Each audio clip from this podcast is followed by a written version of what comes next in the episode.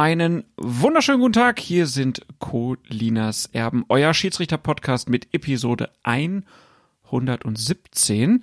Mein Name ist Klaas Rehse und ich begrüße ganz herzlich in Köln Alex, mein Nerd aus Nippes Feuerherd. Hallo Alex. Hallo Klaas, schön dich zu hören. Aber ich bin nicht lost in Nippes, sondern ich lebe hier.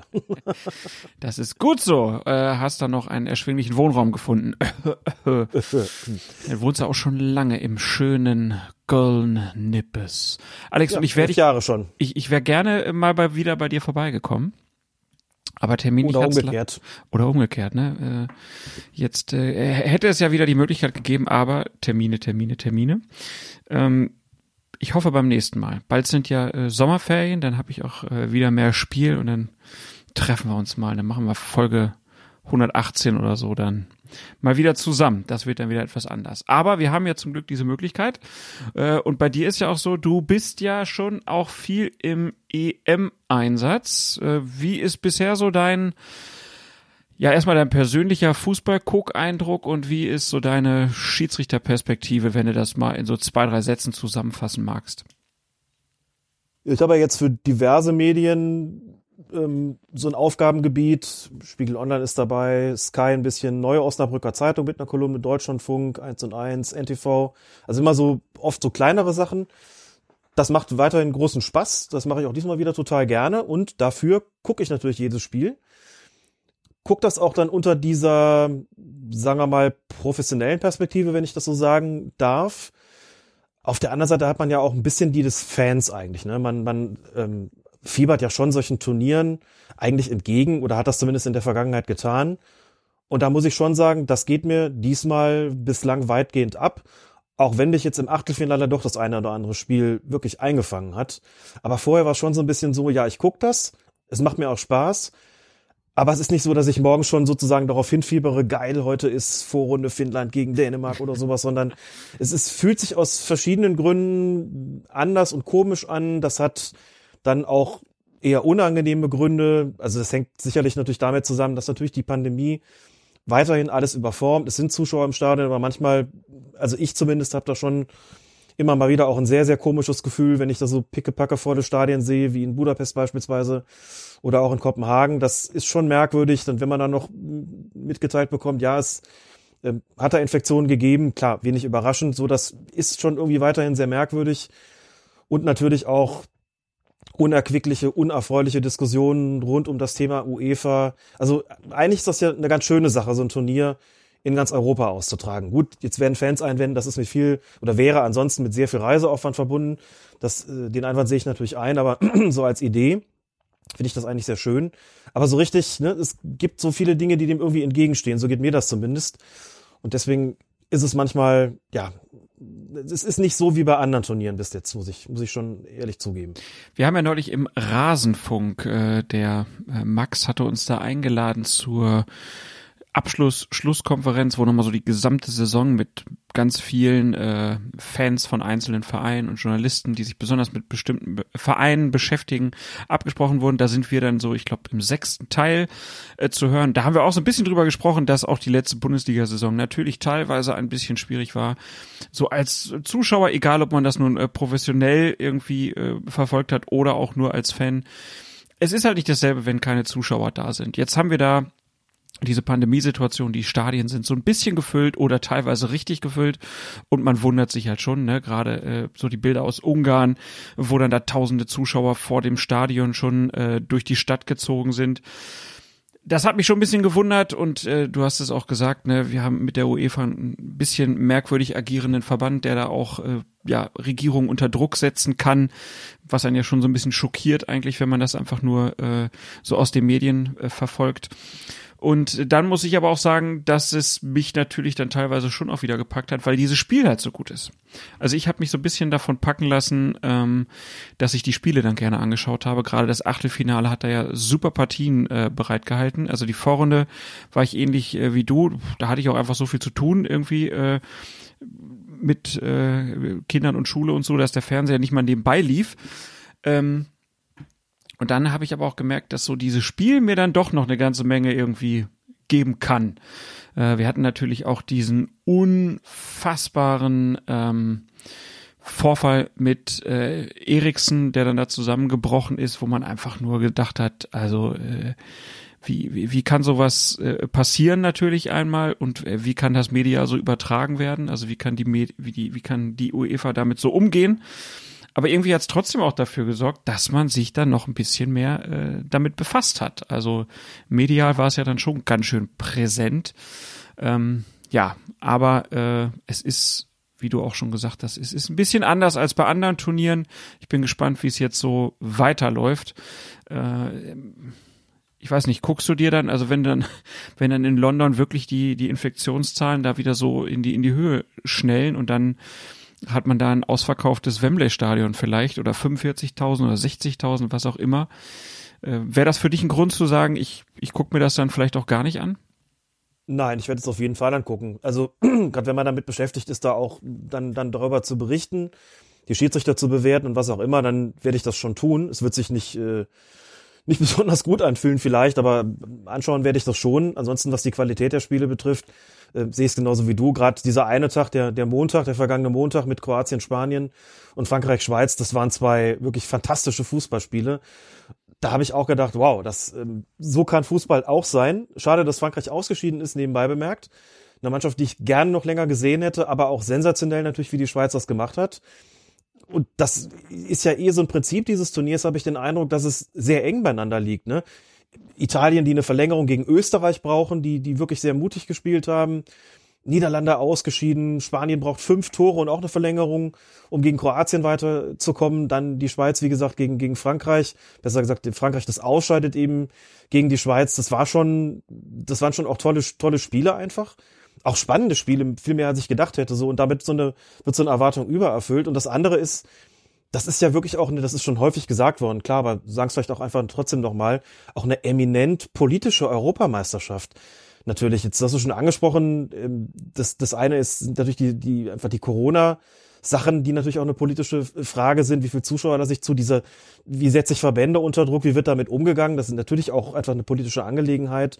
Dann die Diskussion natürlich auch um das Stadion in München, ob es in den Regenbogenfarben illuminiert werden darf von Seiten der UEFA, die ganze Diskussion darum, das Niederknien vor dem Anstoß oder beim Anstoß als Zeichen gegen Rassismus, solche Dinge, das hebt das Turnier ja dann wirklich auch heraus äh, gegen, gegenüber anderen. Und das ist ja dann auch eins, wo solche Aspekte eine wesentlich größere Rolle spielen, als es bei den vergangenen Turnieren der Fall gewesen ist. Da stand Politik auch immer mal wieder im Mittelpunkt, 2014 Brasilien natürlich, weil einfach dieser, dieser Stadienbau immense Summen verschlungen hat, die im nicht gerade reichen Land Brasilien natürlich dann auch dazu geführt haben, dass es vielen Menschen schlechter gegangen ist dadurch. 2018 das Turnier in Russland in der Autokratie, um es sehr deutlich zu sagen. Solche Dinge hat es natürlich auch schon politisch gemacht, den Fußball, aber das ist diesmal, glaube ich, noch ein Tickchen mehr und prägt das Turnier natürlich auch. Und das ist auch ein Eindruck, den man verarbeiten muss, glaube ich. Ja, aber ich, also ich frage mich so ein bisschen so, wie geht man damit eigentlich um? Also das ist ja so eine sehr große Frage, die, glaube ich, viele Fußballfans dann auch befassen. Gibt ja auch immer wieder welche, die einem dann auch schreiben, ne, ich gucke das jetzt gar nicht, so einfach auch als Protest.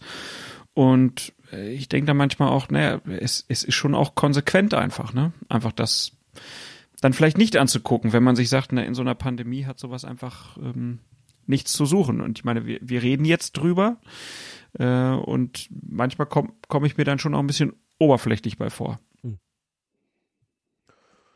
Ja, ja und nein. Ähm, dass ich es gucken würde, ich, ich meine, wir sind auch, auch beruflich damit beschäftigt, das stand für mich fest. Das war auch irgendwie nie, nie eine Option, das nicht zu tun, offen gestanden. Und man kann sowas kritisch begleichen. Begleiten. Fußball ist für mich in allen Bereichen meines Lebens wirklich ein extrem wichtiger Faktor. Ist es eben auch beruflich geworden über, über die Jahre. Äh, unter dem Aspekt muss ich aber gar, auch gar nicht so tun, so nach dem Motto, naja, dann äh, pff, privat würde ich das ja nicht gucken, aber beruflich muss ich ja. Das ist natürlich auch Quatsch. Ne? Da muss man jetzt auch nicht so tun, als ob ich das sonst nicht täte. Das ist mir wichtig gewesen, im Prinzip immer in meinem Leben. Das kann man auch kritisch reflektieren. Gehöre nicht zu den Leuten, die sagen, ich gucke dann, ich guck dann nicht zu. Halte ich auch für eigentlich, glaube ich, nicht, nicht die richtige Art und Weise, damit umzugehen, auch wenn ich sie natürlich respektieren würde. Aber das kritisch zu reflektieren, das ist allemal möglich und das ist auch allemal geboten, gerade bei dem, was da passiert. Und klar, mir hat es auch an vielen Stellen wirklich die, die Sprache verschlagen. Auch der Umgang, wir werden dann sicher noch drüber reden, ähm, in, mit der Causa Christian Eriksen nach diesem Zwischenfall, dass das Drangsalieren von Verbänden, Zuschauer zuzulassen, immer mehr Zuschauer zuzulassen, der Umgang, wie gesagt, mit äh, dem, den Regenbogenfarben in München und solche Dinge, und das ist ja noch längst nicht alles. Das sind alles äh, Spiel, die Spielorte ähm, Budapest und, ähm, und Baku. Also in Autokratien, das sind alles Dinge, die man nicht einfach wegleugnen äh, kann und über die man sprechen muss natürlich. Und das ist, äh, das sind schon, schon Dinge, die machen es auch, auch schwierig. Also unbeschwert guckt man sowas aber, glaube ich, schon länger nicht mehr, nicht mehr an. Das äh, ist ja auch nicht erst seit gestern so offen gestanden. Denn wenn man guckt, wo das stattfindet, unter welchen Bedingungen solche Vergaben zustande kommen und was dergleichen mehr ist, natürlich dann erst recht auch Katar im, im Jahr 2022. Das gehört inzwischen zum Fußball dazu, wird auch kritisch reflektiert und ich glaube, es braucht da einfach auch diese sehr deutliche Kritik auf allen Ebenen und bei allen möglichen Gelegenheiten, um auch zu zeigen, so das ist eben auch unser Fußball, um den kämpfen wir und den begleiten wir dementsprechend kritisch und trotzdem kann man weiterhin ein Freund des schönen Spiels sein und das schöne Spiel sehen wir zumindest phasenweise und in, in würde ich sogar sagen, in großen Teilen dieses Turniers sehen wir dieses schöne Spiel auch, trotz allem. Ja. Ja, dem kann ich, glaube ich, zustimmen. Also die, die kritische Begleitung, die muss auf jeden Fall da sein. Äh, und natürlich die mit der Frontalopposition, die haben natürlich auch nicht, äh, nicht Unrecht, ne? Weil man einfach, wenn man wenn gar, keiner mehr hingucken würde, dann würde sich vielleicht auch was tun. Ähm, bei den, bei den Verbänden zum Beispiel, dass sie dann sagen, okay, wir gehen nicht mehr nach Baku oder wir machen keine äh, WM in Katar. Wenn alle äh, immer einfach weiter zugucken, dann glauben die natürlich auch, wir können machen, was wir wollen sozusagen. Dann lass uns mal zu unserem Thema kommen, zu den Schiedsrichtern. Äh, starten wir vielleicht mal so mit dem, mit dem Big Picture. Also wirklich, äh, wie siehst du es im Großen und Ganzen? die Schiedsrichterleistung und vielleicht auch die VAR-Leistung. Wirklich gut. Das kann man, glaube ich, unumwunden festhalten. Man hat ja auch immer so einen schnellen Eindruck, wie wird in der Öffentlichkeit eigentlich darauf reagiert. Du kriegst ja mit, ob man gerade wieder so eine richtige Diskussion am Start hat.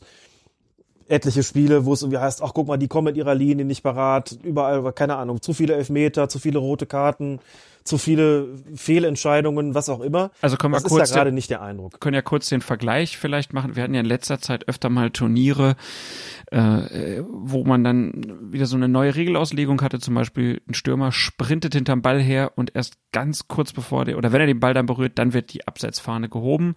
Äh, solche Ausreißer haben wir halt nicht mehr, sondern es ist schon so, man merkt, die Schiedsrichter und ihre Assistenten haben sich gemeinsam vorbereitet und sie ähm, haben schon eine grobe ähnliche Linie, würde ich sagen. Genau, also was ihnen sicherlich zu Pass kommt, ist dabei auch, dass die meisten Schiedsrichter, um nicht zu sagen alle natürlich quasi ihre Pappenheimer schon aus den europäischen Clubwettbewerben kennen. Das spielt natürlich auch eine große Rolle. Wenn die da auf den Platz gehen, dann treffen die auf Spieler, mit denen sie schon vertraut sind. Und umgekehrt. Das ist nicht unwichtig. Dann muss man natürlich zweitens sagen, es sind halt einfach die europäischen Spitzenkräfte am Start, die europäischen Spitzenschiedsrichter. Sagen wir es mal so, da muss man schon auch erwarten, dass sie vernünftige Leistungen zeigen, denn bessere haben wir nicht in Europa, als die, die dort stehen. Kann über die eine oder andere Personalie immer diskutieren und sagen, warum ist denn jetzt der zu Hause geblieben und warum pfeift jetzt da ein anderer. Aber im Großen und Ganzen muss man sagen, das sind ja die Spitzenschiedsrichter, die wir seit Jahren kennen und die müssen so ein Turnier natürlich auch wuppen. So, dann hat man in Nyon am Hauptsitz der UEFA dann beschlossen, wir machen keine dezentrale Lösung bei den Videoassistenten, wie das in den Clubwettbewerben der Fall ist, wo sie immer mit einem Ü-Wägelchen vor Ort sind, sondern wir machen die zentrale Lösung quasi wie den sogenannten Kölner Keller. Das machen wir dann in Nyon auch. Ich glaube, da ist es nicht im Keller, aber dort hat man auch so ein Video Assist Center eingerichtet und macht es dann von dort eben zentral. Der personelle Einsatz ist allerdings größer als in der Bundesliga. Bundesliga gibt es ja bekanntlich einen Videoassistenten und der hat einen Assistenten, also den sogenannten AVAR, den Assistant Video Assistant Referee. Dann haben sie noch bis zu zwei Replay-Operatoren von der Firma Hawkeye, also nicht vom, vom DFB, die für die technischen Hilfen für die Bildauswahl zuständig sind. Also maximal vier Leute an einem Desk. Jetzt hier bei der Europameisterschaft sind es sieben. Ein Videoassistent, zwei von diesen Avars, davon ist einer nur für Abseitssituationen da, kümmert sich ausschließlich um Abseits. Man könnte ihn also, das ist auch, der heißt auch ganz offiziell Offside Video Assistant Referee. Ich verstehe gar nicht, warum man den da nicht einfach OVAR genannt hat. Dann hätte man einen VAR, einen AVAR und einen OVAR. Bisschen schade. Und dann hat man noch einen VAR Support Assistant, den muss man sich als so eine Art Koordinator vorstellen. Das ist der, der immer so hinter den, hinter dem Videoassistenten und seinen Assistenten steht, mit äh, hinter dem Rücken verschränkten Arm und immer so ein bisschen auch mit aufs Bild guckt und so ein bisschen koordiniert zwischen diesen vielen Leuten, vielleicht auch als Supervisor wirkt. Und wir haben drei Replay-Operatoren statt wie in der Bundesliga 2. Also sieben Leute sitzen an einer Station statt vier. Jetzt kann man immer sagen, viele Köche verderben den, den Brei. Läuft allerdings gut, wie schon bei der, bei der äh, Männer-WM in Russland ist der Personaleinsatz eben höher und gerade dieser Abseits-Spezial-Videoassistent, Assistent macht sich da gut, denn man merkt schon, bei den Prüfungen nach den Toren geht's schnell. Und da geht's, glaube ich, auch schneller als in der Bundesliga, denn wie gesagt, das ist einer nur darauf fokussiert und der macht das dann auch mit den Linien und der macht dann schon mal, während die anderen noch vielleicht noch was anderem gucken, ob nicht vielleicht auch noch ein Handspiel im Vorfeld war, ist der komplett mit Abseits beschäftigt und deswegen geht's halt auch ein bisschen flotter. Und das sind halt auch die europäischen Spitzenkräfte. Und ich glaube, das ähm, macht sich tatsächlich bezahlt. Es wird selten über eine Schiedsrichterleistung oder über Schiedsrichterentscheidungen diskutiert. Letzter Punkt noch dazu, das hängt aber meiner Ansicht nach auch genau wie bei der Männerweltmeisterschaft 2018 auch damit zusammen, dass man eben dann doch in die wenigsten Spiele emotional so stark involviert ist, wie das in der Bundesliga der Fall ist was dazu führen dürfte, dass man das ein oder andere Spiel mit einer größeren Distanz betrachtet und sicherlich die ein oder andere Schiedsrichterentscheidung oder andere Schiedsrichterleistung auch mit größerer Nüchternheit bewertet. Ich denke, es gab schon die ein oder andere Entscheidung. Wenn das bei Bayern Dortmund passiert wäre beispielsweise, dann wäre es hochhergegangen. Bei der EM sagt man, ja, das kann man schon so regeln, weil man nicht ganz so emotional einbezogen ist. Ich glaube, das spielt auch diesmal eine große Rolle soll es aber insgesamt nicht schmälern, ist schon Top-Job, den sie da bis jetzt machen, finde ich, und auch einige richtig besonders gute Leistungen, die dabei gewesen sind. Ein paar Situationen gab es natürlich auch, die diskutabel waren, auch die kommen wir dann mhm. später nochmal. Äh, das Team ist ja, also du hast jetzt schon gesagt, es ist ziemlich aufgeblasen äh, im Vergleich zur Bundesliga. Äh, findest du das eigentlich sinnvoll? Wäre das was, was die Bundesliga kopieren sollte? Ich glaube, das ist nicht zuletzt auch eine Frage der, ähm, des Personals und sicherlich damit zusammenhängt auch des Geldes. Mit Personal meine ich jetzt gar nicht ähm, so nach dem Motto, wo sollen denn die Guten alle herkommen? Das alle können das ja alle gar nicht, sondern musst dir überlegen, wenn du die Zahl von, also lass mal die Replay-Operatoren weg, denn die kommen ja nicht, die kommen ja nicht vom DFB. Geh mal einfach nur mal ins Personal. Du willst also statt zwei Videoassistenten pro Station künftig vier haben. Da musst du es, musst du es ja verdoppeln. Das ist dann schon, glaube ich, nicht ganz einfach, du müsstest neue Kräfte erstmal ausbilden, du müsstest den, den sogenannten Kölner Keller natürlich auch ausbauen. Wir waren ja beide da. Das wäre jetzt natürlich zu klein dafür. Das würde man nicht hinbekommen. Da müsste man also ran. Gut, jetzt kann man sagen, das hat Thomas Roth im Kicker auch getan. Der sagte, das darf bei so einem reichen Verband wie dem DFB nicht am Geld scheitern. Er hat sich hingestellt und hat geschrieben, stockt auf. Das ist eine super Sache, wie das hier bei der EM läuft. Bei der WM war es auch schon gut. Wir brauchen in der Bundesliga mehr Personal. Ähm, jetzt, wobei es ja in der Bundesliga gerade in die andere Richtung geht. Also es sind nicht weniger Leute an der Station künftig, aber es sind weniger, ähm, es sind wieder weniger Leute in dem Pool der Videoassistenten. Ne? Erste und zweite Liga sind zusammengelegt worden. Und es gibt ähm, eine Reihe von, von Leuten, die jetzt gar nicht mehr als Videoassistenten eingesetzt werden. Also es wird gerade der gegenteilige Weg gegangen ähm, in Bezug darauf, wer kommt eigentlich wie oft zum Einsatz. Aber ich weiß nicht, wenn man sich das anguckt, wie es bei der EM läuft. Ich meine, eine Bundesliga-Saison ist einfach auch wesentlich länger. Das muss man sich schon auch immer, immer klar machen. Aber sicher, wenn man da jemanden hätte, der sagt, wir machen das jetzt mit einem Spezialabsatzassistenten, das kann ja auch dann einfach ein Schiedsrichterassistent machen. Das ist ja äh, bei der, bei der Euro auch so. Christian Gittelmann, der ähm, für den DFB dort als Spezial Avare fürs Abseits äh, zugegen ist, ist ja Schiedsrichterassistent und hat natürlich auch den geschulten Blick. Also das wäre sicherlich eine Option, aber wie gesagt, nur mit Ausbau, mit einer Menge Geld, mit zusätzlichem Personal zu leisten, da habe ich doch meine Zweifel, ob das so ohne weiteres zu machen ist. Ähm, aber dass es funktionieren kann, wenn man mehr Leute hat und dass da nicht irgendwie ein Kompetenzgerangel stattfindet, ich glaube, das zeigt gerade die EM, dass das schon gut funktioniert. Ja, können ja noch mal kurz die Zahlen sagen. Also es gibt 18 Hauptschiedsrichter aus 14 europäischen Ländern. Äh, dazu 36 Schiedsrichterassistenten, 22 Videoassistenten und 12 sogenannte Support Match Officials, die als vierte offizielle oder Reserveassistenten eingesetzt werden. Unter anderem äh, Stephanie Frappard hat einen dieser letzteren Jobs, hat man ja auch schon ein paar Mal gesehen. Ähm, ja, also auch ein ziemlich großes äh, Team, was ja ungefähr den Umfang von zwei Fußballmannschaften hat, die da im Einsatz sind. Ähm, dann wird das Ganze ja auch noch ergänzt durch ein Schiedsrichterteam aus Südamerika. Also ähm, da ist der Argentinier Fernando Rapalini. Ähm, der hat äh, mit seinen beiden Assistenten auch schon einige Spiele geleitet. Äh, wir haben das auch schon erwähnt, dass im Gegenzug der spanische Referee Jesus Gil Manzano bei der Copa America im Einsatz ist gibt ja diese Kooperation der UEFA mit dem südamerikanischen Verband. Ich glaube, in der letzten Episode haben wir darüber gesprochen. Ähm, wie hast du denn den Einsatz von Rapalini oder Rapagini, ich weiß nicht genau, Doppel-L, wie man das im Spanischen ausspricht. Äh, wie hast du das gesehen? Gab es da Unterschiede zu einer europäischen Leitung? Ich habe drei Spiele von ihm bislang gesehen, also alle drei Einsätze. Die haben mir allesamt gut gefallen, kam auch wirklich gut an ich glaube, das Ziel, was sich UEFA und CONMEBOL da, ähm, CONMEBOL da gesetzt haben, das ist durchaus aufgegangen. Zumindest was das Thema Euro betrifft. Ich weiß ehrlich gesagt nicht, wie man Sano bei der Copa America pfeift. Das habe ich überhaupt nicht verfolgt. Das kann man aber sicherlich auch noch rausbekommen. Rappaini hat sich, ich finde, sehr gut gemacht. Man merkt schon, dass es so einen anderen Style gibt teilweise in, in Südamerika, in der Ansprache der Spieler. Das ist dann teilweise ein bisschen ähm, emotionaler. Das ist aber auch so, das ist unterschiedlich, da wird unterschiedlich ausgebildet, was sowas betrifft. Und es hat natürlich, ob man hat unterschiedliche Charaktere, andere Fußballkultur, das braucht man dann in Südamerika anders als in Europa und umgekehrt. Aber das, das, das kennen wir ja schon von der Weltmeisterschaft. Ne? Also ähm, Pitana, Nestor Pitana hat ja bekanntlich das äh, Männer-WM-Finale 2018 geleitet ähm, zwischen Frankreich und Kroatien. Also auch ein südamerikanischer Schiedsrichter und das ähm, dass das funktioniert, das kennen wir von, w von der WM. Insofern, warum sollte es nicht auch jetzt ähm, da klappen? Das haut schon hin. Manchmal ist dieses Positionsspiel, also da, wo sich die Schiedsrichter bewegen, wie sie sich über den Platz bewegen, auch ein bisschen anders ähm, in, in Südamerika. Das merkt man dann dass teilweise doch ein bisschen näher dran sind, dass dann Situationen durchaus entstehen, wo es auch mal, wo sie auch mal quasi auf die Außenbahn flüchten müssen. Das ist mir bei Rappaini auch ein paar Mal aufgefallen, dass er ganz knapp nicht hinderlich war oder dann doch noch mal angeschossen worden ist auch. Ist aber anderen natürlich auch passiert. Aber gibt so einen unterschiedlichen Style, wie gesagt, so, äh, gerade im Umgang mit den Spielern, der aber, glaube ich, total gut ankommt. Aber was so die Regelauslegung betrifft, sprich, wie verstehen Sie so ein Spiel? Wie großzügig oder kleinlich sind sie? Da passt Rapparini vollkommen zur, zur Linie. Jetzt bei der, bei der Euro hat sich da perfekt eingefügt. Und insofern ist das, glaube ich, von, von der Seite aus auf jeden Fall absolut gelungen und ein echter Gewinn und hat volle Akzeptanz bei den Spielern, macht das sehr, sehr gut, finde ich, ein, ein, starker Charakter, gucke ihm gerne zu.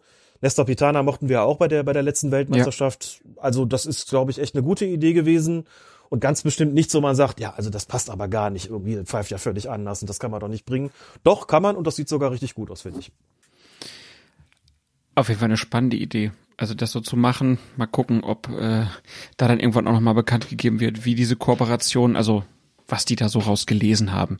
So ist das für uns ja äh, bisschen geschlossenes Buch noch, ne? Aber mhm. mal gucken, ob sich da jemand äh, zu äußert. Ähm, die Videoassistenten, du hast es vorhin schon mal gesagt, die sind ja in Nyon beheimatet. Die Schiedsrichter und ihre Assistenten äh, waren zunächst in Istanbul stationiert. Sind die noch da oder sind die schon nach London umgezogen? Nach dem Viertelfinale ziehen sie um, ne? Genau, nach dem Viertelfinale. Ja, okay. Also das jetzt noch und dann, ich meine, das ist logisch, denn der Rest findet ja dann in London statt, die beiden Halbfinalspiele und das Finale. Und die, die dann noch da sind, dass die dann nach London gehen und sagen, dann bleiben wir die restliche Zeit, das ist ja nur, nur logisch. Es gibt ja noch keinen Corona-Fall bei einem Schiedsrichter bei dieser Europameisterschaft. Was wäre denn eigentlich, wenn sich da ein Assistent oder ein Schiedsrichter ansteckt? Wie hat sich die UEFA darauf vorbereitet? die haben ja relativ weite Wege. Die müssen ja von Istanbul dann immer zu den Spielorten fliegen und jetzt stell dir vor, das kannst du ja auch nicht am selben Tag machen.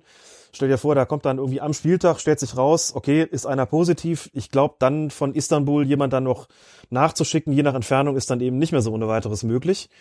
Gut, das ist natürlich so, man hat ja diesen, ähm, diesen Reserveassistenten, also irgendwie oder Reserve vierten Offiz oder vierten Offiziellen, da kann man schon noch irgendwas dealen, dass man halt sagt, gut, dann pfeift der vierte Offizielle, der kann dann einspringen und wir haben einen Reserveassistenten mit, äh, der könnte auch die entsprechende Position übernehmen. Also zunächst mal ist da ja für einen personellen Backup ist ja schon gesorgt. Da müsste man sich also keine Gedanken drüber machen, aber wenn es dann doch so sein sollte, dass dann vielleicht sogar mehr als einer positiv ist, dann hat die UEFA gesagt, dann müssen wir eben notfalls auf Personal vor Ort zurückgreifen. Das heißt, wir müssen auf Unparteiische zurückkommen, die gegebenenfalls nur auf nationaler Ebene aktiv sind, in dem betreffenden Land, wo das Spiel stattfindet, oder die sogar aus einem der beteiligten, der am Spiel beteiligten Länder kommen. Also Nehmen wir an, das wäre jetzt bei einem Vorrundenspiel in München der Fall gewesen. Dann rufen sie Herrn Dann, Feuerherd an. das fehlte noch, genau. Dann hätten sie natürlich geguckt, okay, wen, wen könnten wir da jetzt als Assistenten gebrauchen?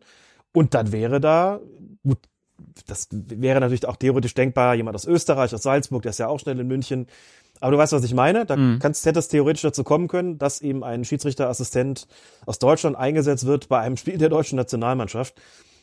Ist zum Glück nicht so weit gekommen. Zum Glück alle da gesund geblieben, kein entsprechender Fall bekannt geworden, aber man hat vorgesorgt und hat gesagt, falls es da ein Problem geben sollte, dann würden wir entsprechend so handeln, dass wir sagen, wir ähm, besorgen jemand aus dem Land, wo das stattfindet und gegebenenfalls eben ist das dann jemand, der aus einem am Spiel beteiligten Land kommt. Dann lass uns doch vielleicht jetzt mal einsteigen äh, und uns ein paar Spiele angucken.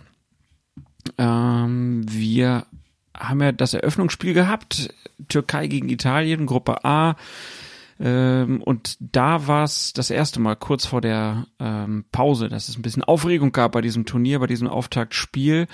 Und da ging es dann um das Dauerthema Handspiel. Ausgangspunkt der Szene war eine Flanke, die der Italiener Leonardo Spinazzola fast von der Torauslinie vor das türkische Tor geschlagen hat. Doch der zwei Meter entfernte Chiki Celik bekommt den Ball an den rechten Unterarm, der in einem 90-Grad-Winkel vom Oberkörper abgestanden hat. Die Italiener haben protestiert, ziemlich vehement sogar, aber der Schiedsrichter, Danny Makeli, zeigt sofort an, dass weitergespielt wird. Auch die obligatorische Überprüfung der Szene durch den Videoassistenten führte dann nicht zu einer Empfehlung an den Unparteiischen, sich diesen Vorgang nochmal selbst am Monitor anzusehen. Das dürfte so einige Zuschauer gewundert haben. Schließlich gab es in ähnlich gelagerten Fällen in der jüngeren Vergangenheit, zum Beispiel in der Bundesliga, regelmäßig Strafstöße. Denn eine Armhaltung wie die von Celik, die wurde oft als sogenannte Vergrößerung der Körperfläche bewertet und daher dann auch von den Unparteiischen geahndet. Die Regelhüter vom International Football Association Board, also vom IFAB, die haben die Handspielregel jedoch kürzlich mal wieder geändert. Alex, was gilt denn nun? Und was ist entscheidend dafür, dass es hier dann keinen Handelfmeter gegeben hat? Was jetzt gilt, ist, dass die Absicht wieder stärker in den Vordergrund gerückt ist. Das ist eine Erklärung, die auch Lutz Wagner abgegeben hat, also der Chef-Schiedsrichter-Lehrwart des Deutschen Fußballbundes und der Schiedsrichter-Experte bei der ARD bei diesem Turnier. Die Absicht steht wieder stärker im Mittelpunkt, heißt auch, die Schiedsrichter bekommen ein gutes Stück ihres Ermessensspielraums zurück. Also was heißt zurück? Verloren hatten sie ihn ja natürlich nicht ganz, aber der ist jetzt nochmal wieder größer geworden. Man sagt eigentlich jetzt, um das ganz kurz zu machen, jetzt ist weniger starr die Frage maßgeblich, in welcher Haltung, in welcher Position hat sich der Arm zum Zeitpunkt des Handspiels befunden. Da hat man ja vorher gesagt, also wenn der weit absteht oder erhoben ist, dann und zu einem Handspiel kommt, dann ist das von wenigen Ausnahmen abgesehen eigentlich immer strafbar. Und wir fragen gar nicht danach, wie denn diese, diese Position überhaupt zustande gekommen ist. Jetzt fragen wir mehr danach. Jetzt sagen wir halt, okay, das ist jetzt halt mal so, dass die, die Bewegung, die der Spieler unternimmt, in, der, in dem Moment, dass das doch ähm, ein stärkeres Kriterium ist, weil man sagen kann, okay, vielleicht gibt's ja, ist die Bewegung ja völlig fußballtypisch, völlig natürlich. Und vielleicht genau so, dass man sagt, okay, der Arm steht schon ein Stück vom Körper ab oder ist ein Stück auch erhoben, aber das ist jetzt im Rahmen einer Sprungbewegung oder Drehbewegung oder Ausgleichsbewegung, um das Gleichgewicht zu halten, ja irgendwie natürlich. Und deswegen lassen wir jetzt weiterspielen und das stellen wir jetzt wieder mehr sozusagen ins Ermessen des Schiedsrichters, da zu pfeifen oder, oder eben nicht. Das ist so ganz grob gesagt, geht's jetzt mehr um Bewegung als um Position und wieder mehr um Absicht. Ne? Das sind so Faktoren, die jetzt nochmal stärker gewichtet werden. So, und dann haben wir natürlich prompt, es hat sich noch ein bisschen mehr geändert beim Handspiel, da kommen wir dann an anderer äh, Stelle drauf. Da geht es um diese Geschichte mit dem Offensivhandspiel. Ähm, wie ist das bei Stürmern, wenn ein Tor fällt, ein Tor mit der Hand erzielt? Das gilt weiterhin nicht, egal ob absichtlich oder nicht. Und ähm, wenn aber der Mitspieler vorher den Ball sozusagen unabsichtlich mit der Hand vorgelegt hat, dann ist das inzwischen nicht mehr strafbar ab dieser Saison. Aber bleiben wir mal bei dem bei dem Hauptteil sozusagen. Prompt kommt es im Eröffnungsspiel zu so einer Situation, wo sich dann das erste Mal die Frage stellt, und?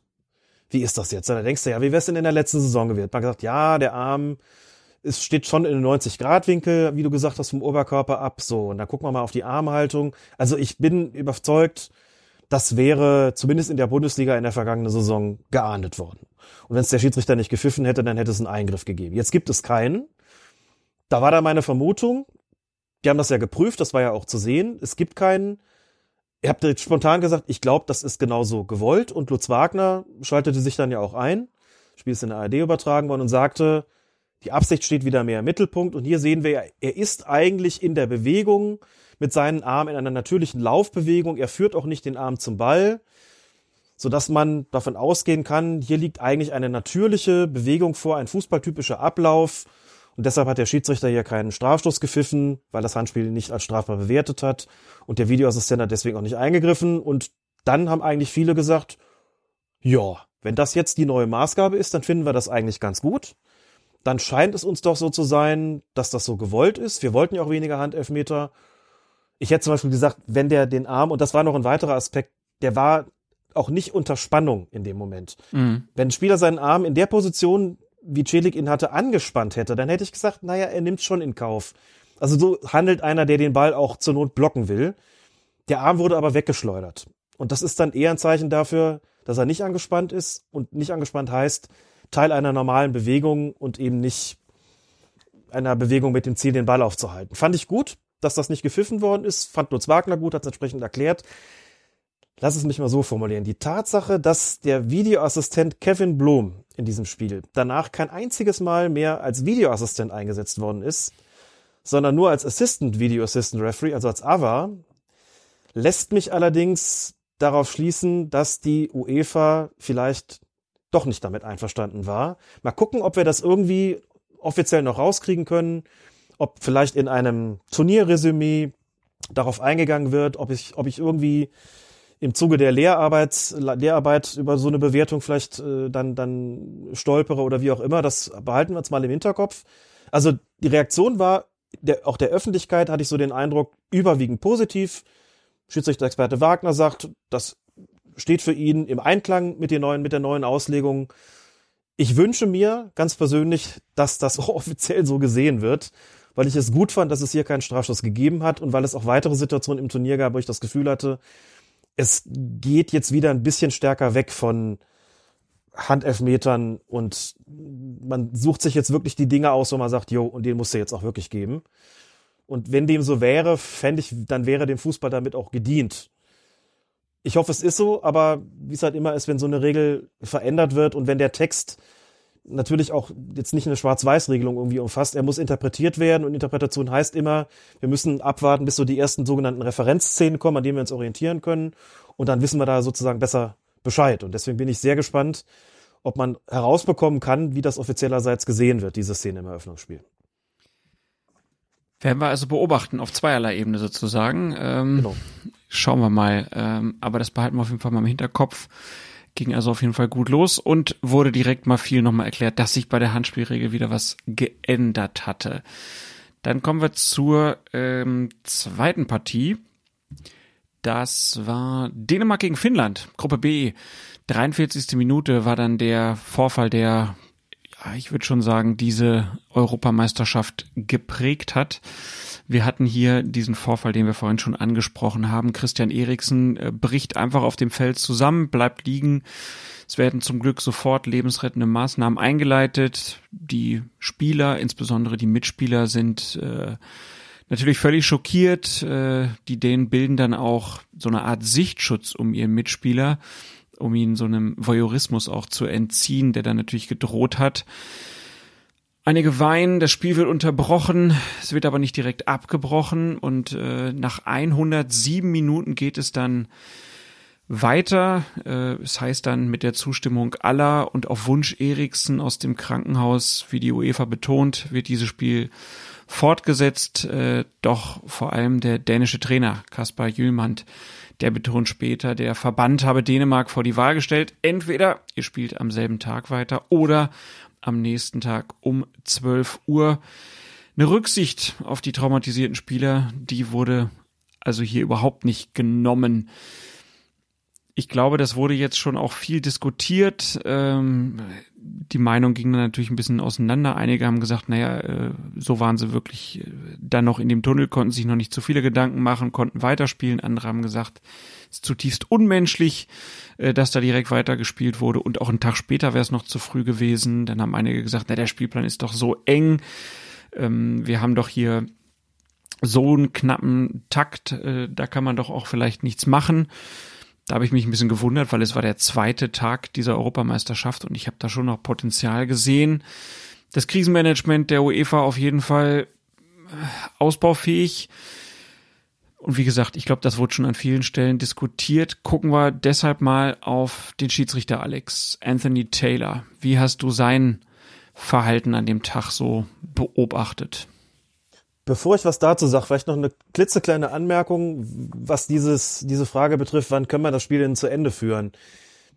Wenn in den Regularien steht, dass in einem Corona-Fall dieses Spiel binnen 48 Stunden nachzuholen ist, dann sagt man damit, wir geben euch sozusagen zwei Tage Zeit. Also irgendwo muss dieser Zeitrahmen ja herkommen. Wenn man in der Pandemie so ein Turnier austrägt, dann hat man da ja auch schon ganz offensichtlich das im Hinterkopf gehabt und hat gesagt, gut, könnte passieren, dass es nicht stattfinden kann. Dann habt ihr zwei Tage Zeit, das nachzuholen. Und jetzt soll es am anderen Tag um 12 Uhr unbedingt fortgesetzt werden. Also ich frage mich, ob es nicht da auch da möglich gewesen wäre, diesen zeitlichen Rahmen einfach deutlich zu erweitern. Und ich glaube, dass schon ein weiterer Tag einfach viel, also dass es schon einfach eine Gelegenheit gegeben hätte, das, das Geschehene zu verarbeiten, dass das einfach möglich gewesen wäre und dass man einer Mannschaft in so einer Situation nicht so die Pistole auf die Brust setzen kann und dass man als UEFA eine Verantwortung hat, aber das ist auch oft gesagt worden, das Ding in die Hand zu nehmen und zu sagen, Schluss jetzt, heute wird nicht mehr hier gespielt, das ist nicht menschlich, wir werden eine Lösung finden, wir werden mit den Beteiligten sprechen, wir müssen das Ding hier irgendwann zu Ende bringen, aber nicht jetzt und auch nicht bis morgen um zwölf, sondern wir nehmen uns Zeit dafür, wir kriegen das schon hin. Irgendwie kriegen wir das schon hin. Es geht jetzt um Menschenleben und das ist wichtiger, deswegen kriegen wir das irgendwie hin. Die Option hätte es bestimmt gegeben. Punkt zum Schiedsrichter, der hat in so einer Situation natürlich auch keinen leichten Job. Also zum einen muss er selber das auch verkraften. Der ist ist unparteiisch, aber der ist ja natürlich, der hat ja, der hat ja ein Herz und sieht, was da gerade passiert. Na, vor allen Dingen muss er erstmal in der Situation verstehen, ja. was passiert da was eigentlich. Was passiert ist, genau. Was passiert da eigentlich?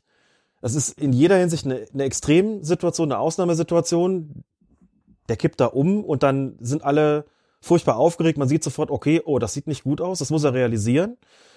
So, und dann muss er natürlich auch sich überlegen, wie, wie gehe ich jetzt weiter vor? Was ist hier überhaupt angemessen? Ich meine, wir gucken zu, wir gucken von draußen drauf, wir twittern dabei, wir lesen, was andere für eine Meinung haben, bilden uns selbst eine, ähm, bilden uns eine über die, die Kommentare im Fernsehen, über den UEFA-Feed, was auch immer. Aber er ist in dem Moment zunächst mal mit seinen Assistenten da alleine, vielleicht noch mit den UEFA-Delegierten und muss auch so ein bisschen vermitteln zwischen der dänischen Mannschaft und dem finnischen Team und vielleicht noch mit den UEFA-Delegierten, die da vor Ort gewesen sind und muss so ein bisschen gucken, was, was, was mache ich jetzt hier? Und ich finde, er hat sehr viel Empathie bewiesen in der Situation. Er ist ruhig geblieben, er ist von Dänemark zu Finnland gegangen und von Finnland zu Dänemark. Er hat, er hat sich informiert, er hat andere informiert, er hat offensichtlich Abwägungen getroffen oder sie besprochen, hat versucht einfach immer ruhig zu bleiben, zu sagen, was ist jetzt hier, also das war zumindest mein Eindruck, was ist jetzt hier gerade wichtig? Was passiert hier eigentlich gerade? Es ist wichtig, dass wir hier zunächst mal vielleicht auf dem Platz bleiben, um einfach auch, auch geschlossen dazustehen, so. Und wir, es ist jetzt nicht wichtig, dass alle ganz schnell in die Kabine kommen oder was auch immer. Es ist überhaupt nicht wichtig, dass wir jetzt in den nächsten drei Minuten eine Entscheidung treffen, sondern lass uns hier alle angemessen mit der Situation umgehen. Und ich glaube, er hat sein, durch seine unaufgeregte, souveräne und wohlüberlegte Art schon auch, ein, auch einen guten Teil dazu beigetragen, dass das in der Situation sehr respektvoll behandelt worden ist. Ich meine, klar kann man von einem Schiedsrichter auf dem Niveau erwarten, dass der nicht nach fünf Minuten auf seine Uhr tippt und sagt, Männer, wir müssen weitermachen. Na, natürlich macht er das nicht so. Aber dann kann man halt auch so handeln, also die Vorschriften kennen und versuchen, ja, wie, wie kommen wir jetzt irgendwie hin und so ein bisschen leicht genervt wirken.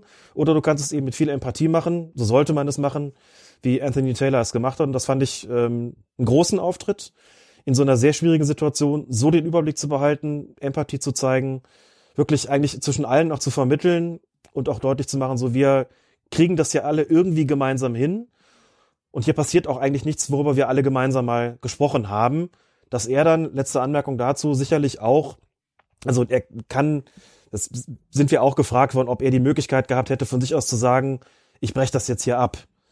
Wir machen jetzt hier nicht weiter. Auch wenn die UEFA gesagt hätte, wir spielen jetzt aber weiter und die Mannschaften vielleicht gesagt hätten, nee, wir wollen das jetzt auch zu Ende bringen. Ähm, das eine sind so die theoretischen Rechte, die er hat, und das andere ist natürlich bei so einem Turnier, da gibt's eine UEFA und da, da ist er natürlich weisungsgebunden. Ne? Da kann er noch mal so oft sagen, in den Regeln steht aber dit und jenes drin. Ich treffe die Entscheidung, wenn der Verband dir sagt, wir machen das jetzt aber anders, dann machen wir das anders. Da stellt er sich auch nicht dagegen. Das heißt, ihm wird es darum gegangen sein, im Einvernehmen mit den Teams und sicher natürlich auch mit dem, mit dem Veranstalter vor Ort dann ähm, eine Entscheidung zu treffen. Und das ist dann aber eine, die sicherlich nicht er alleine trifft oder auch, auch treffen kann, selbst wenn es die Regeln so vorsehen. Das ist auch klar.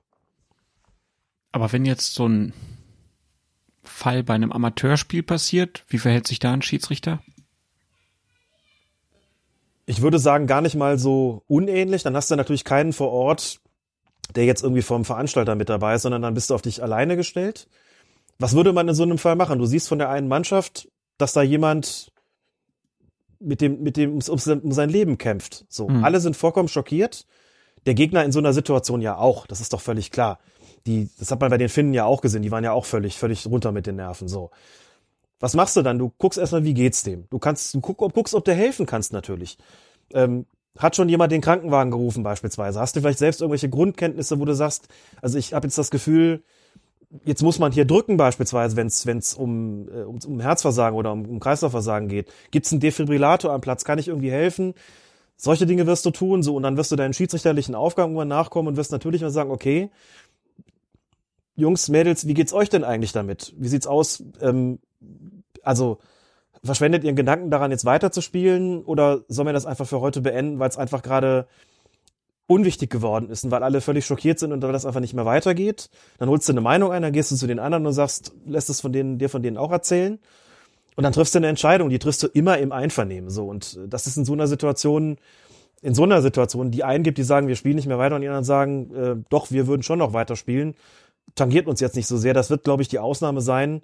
Und wenn du so einen Konflikt hast, dann versuchst du entweder zu vermitteln und sagst, pass auf, seid doch vernünftig. Ähm, hier geht's um Menschenleben, da kann Fußball nur unwichtig sein. Lass uns das hier beenden. Du versuchst natürlich, die eine Entscheidung zu treffen, die zunächst mal die, die, die das menschlich Richtige darstellt. In einem zweiten Schritt kannst du dir dann überlegen, wie weit das mit den Regularien in Einklang steht. Ähm, tut es das nicht, dann muss man immer auch die Frage stellen, muss man vielleicht den Handlungsspielraum für den Schiedsrichter erweitern, aber es ist auch vollkommen klar, dass im Nachhinein von den Instanzen auch niemand so, so unmenschlich sein wird und dich dann als Schiedsrichter da irgendwie dafür kritisiert, dass du wegen, dass du wegen so eines Vorfalls das Spiel abgebrochen hast. Denn das, wenn das die Option ist, wenn man sagt, okay, das ist das, was die Spieler hier wollen, dann macht man das natürlich auch. Also das musste dann natürlich als Schiedsrichter entsprechend im Einklang mit den Mannschaften regeln. Das, äh, das ist klar. Wenn du Assistenten hast, kannst du dich mit denen noch beratschlagen. Aber ansonsten geht's immer auch darum, die Verantwortung nicht alleine zu schultern, sondern eben möglichst im Konsens eine Entscheidung zu treffen bei solchen Fällen. Ja. Das kann ich gut nachvollziehen und ich glaube, das war verständlich und natürlich äh, das ganze drumherum bei einer Europameisterschaft ist natürlich auch immer anders als auf, Kreis, auf einer Kreissportanlage. Ich fand es auf jeden Fall unglaublich bemerkenswert, wie die Dänen in dieser Situation sich verhalten haben, auch danach äh, das war ja schon alles sehr, sehr angemessen. Auch die Belgier, als sie dann gegen Dänemark gespielt haben, das war schon ähm, ja bewegend, aber auch so, dass man gedacht hat, das hatte auch Hand und Fuß. Und äh, die Entscheidung der UEFA, da direkt weiterspielen zu lassen, die kann ich trotzdem weiterhin nicht nachvollziehen. Hätte mir da eine andere Lösung auf jeden Fall gewünscht. Dann kommen wir ja, von da aus, es war am selben Tag dieses Spiel, ähm, Belgien gegen Russland. Da war ja auch nochmal ganz spannend zu sehen, dass halt natürlich auch Spieler, die gar nicht vor Ort waren in Dänemark, die haben das natürlich mitgekriegt. Ähm, Belgien-Stürmer Lukaku zum Beispiel, der mit Eriksen jetzt zusammenspielt, der war schon ganz schön geschockt noch von der ganzen Geschichte, hat dann ja auch äh, in die Kamera bei seinem Tor gebrüllt. Ähm, also auch da natürlich noch klare Auswirkungen. Ähm, in dem Spiel gab es in der zehnten Minute einen langen Ball der Belgier aus dem Mittelfeld in den Strafraum. Da ist dann Romelu Lukaku klar im Abseits. Der Ball gelangt aber nicht direkt zu ihm, sondern zum russischen Verteidiger Andrei Semyonov, dem die Ballannahme unbedrängt völlig missrät. Dadurch kommt nun doch Lukaku in Ballbesitz. Er trifft zum 1-0. Schiedsrichter der Partie war Antonio Matteo Lajos. Der gibt das Tor, denn es handelt sich um ein klassisches Deliberate Play von Semyonov. Viele haben sich dann trotzdem gewundert, dass es im Sinne des Fußballs sein soll, dass dann ein solcher Treffer zählt. Ich finde, es ist ein schönes Paradebeispiel, Alex. Vielleicht äh, kannst du noch mal kurz erklären, was denn Semyonovs Verhalten ähm, dann dazu geführt hat, dass man daraus ein deliberate Play herauslesen konnte. Ja, ganz früher hätte man in so einer Situation einfach mal gesagt, der Ball kam vom Gegner. Und wenn der Ball vom Gegner kommt, kann es ja kein Abseits sein. Ne? Das ist im Prinzip das, was auch dieser Entscheidung zugrunde liegt. Außer, dass man da natürlich hinguckt und sagt, naja gut, ähm, Lukaku ist klar im Abseits. Okay, der ist jetzt nicht in Ballnähe und bedrängt jetzt nicht den, den Gegenspieler, aber irgendwie ähm, schlammt der andere ja nur deswegen rum, weil er irgendwie weiß, in seinem Rücken ist Lukaku und er nicht genau weiß, ist der vielleicht im Abseits. Und das beeinflusst ihn natürlich schon in gewisser Weise so. Das ist aber nicht das, was regeltechnisch mit Beeinflussung gemeint ist. Also man hat das eben vor vielen Jahren, genauer gesagt 2013, ich weiß ja noch, wie wir damals im Podcast damit gekämpft haben, diese Regeländerung zu erklären. Man hat einfach gesagt, wir begünstigen die Offensive noch weiter. Wir wollen, dass noch mehr Tore fallen. Deswegen schrauben wir noch ein bisschen an der Abseitsregelung rum. Und das bedeutet eben, wenn ein Spieler im Abseits den Ball von einem gegnerischen Spieler erhält, der dem, also der den Ball absichtlich spielt. Und das Problem ist immer so ein bisschen dabei, deswegen sagen wir ja auch so oft hier deliberate play.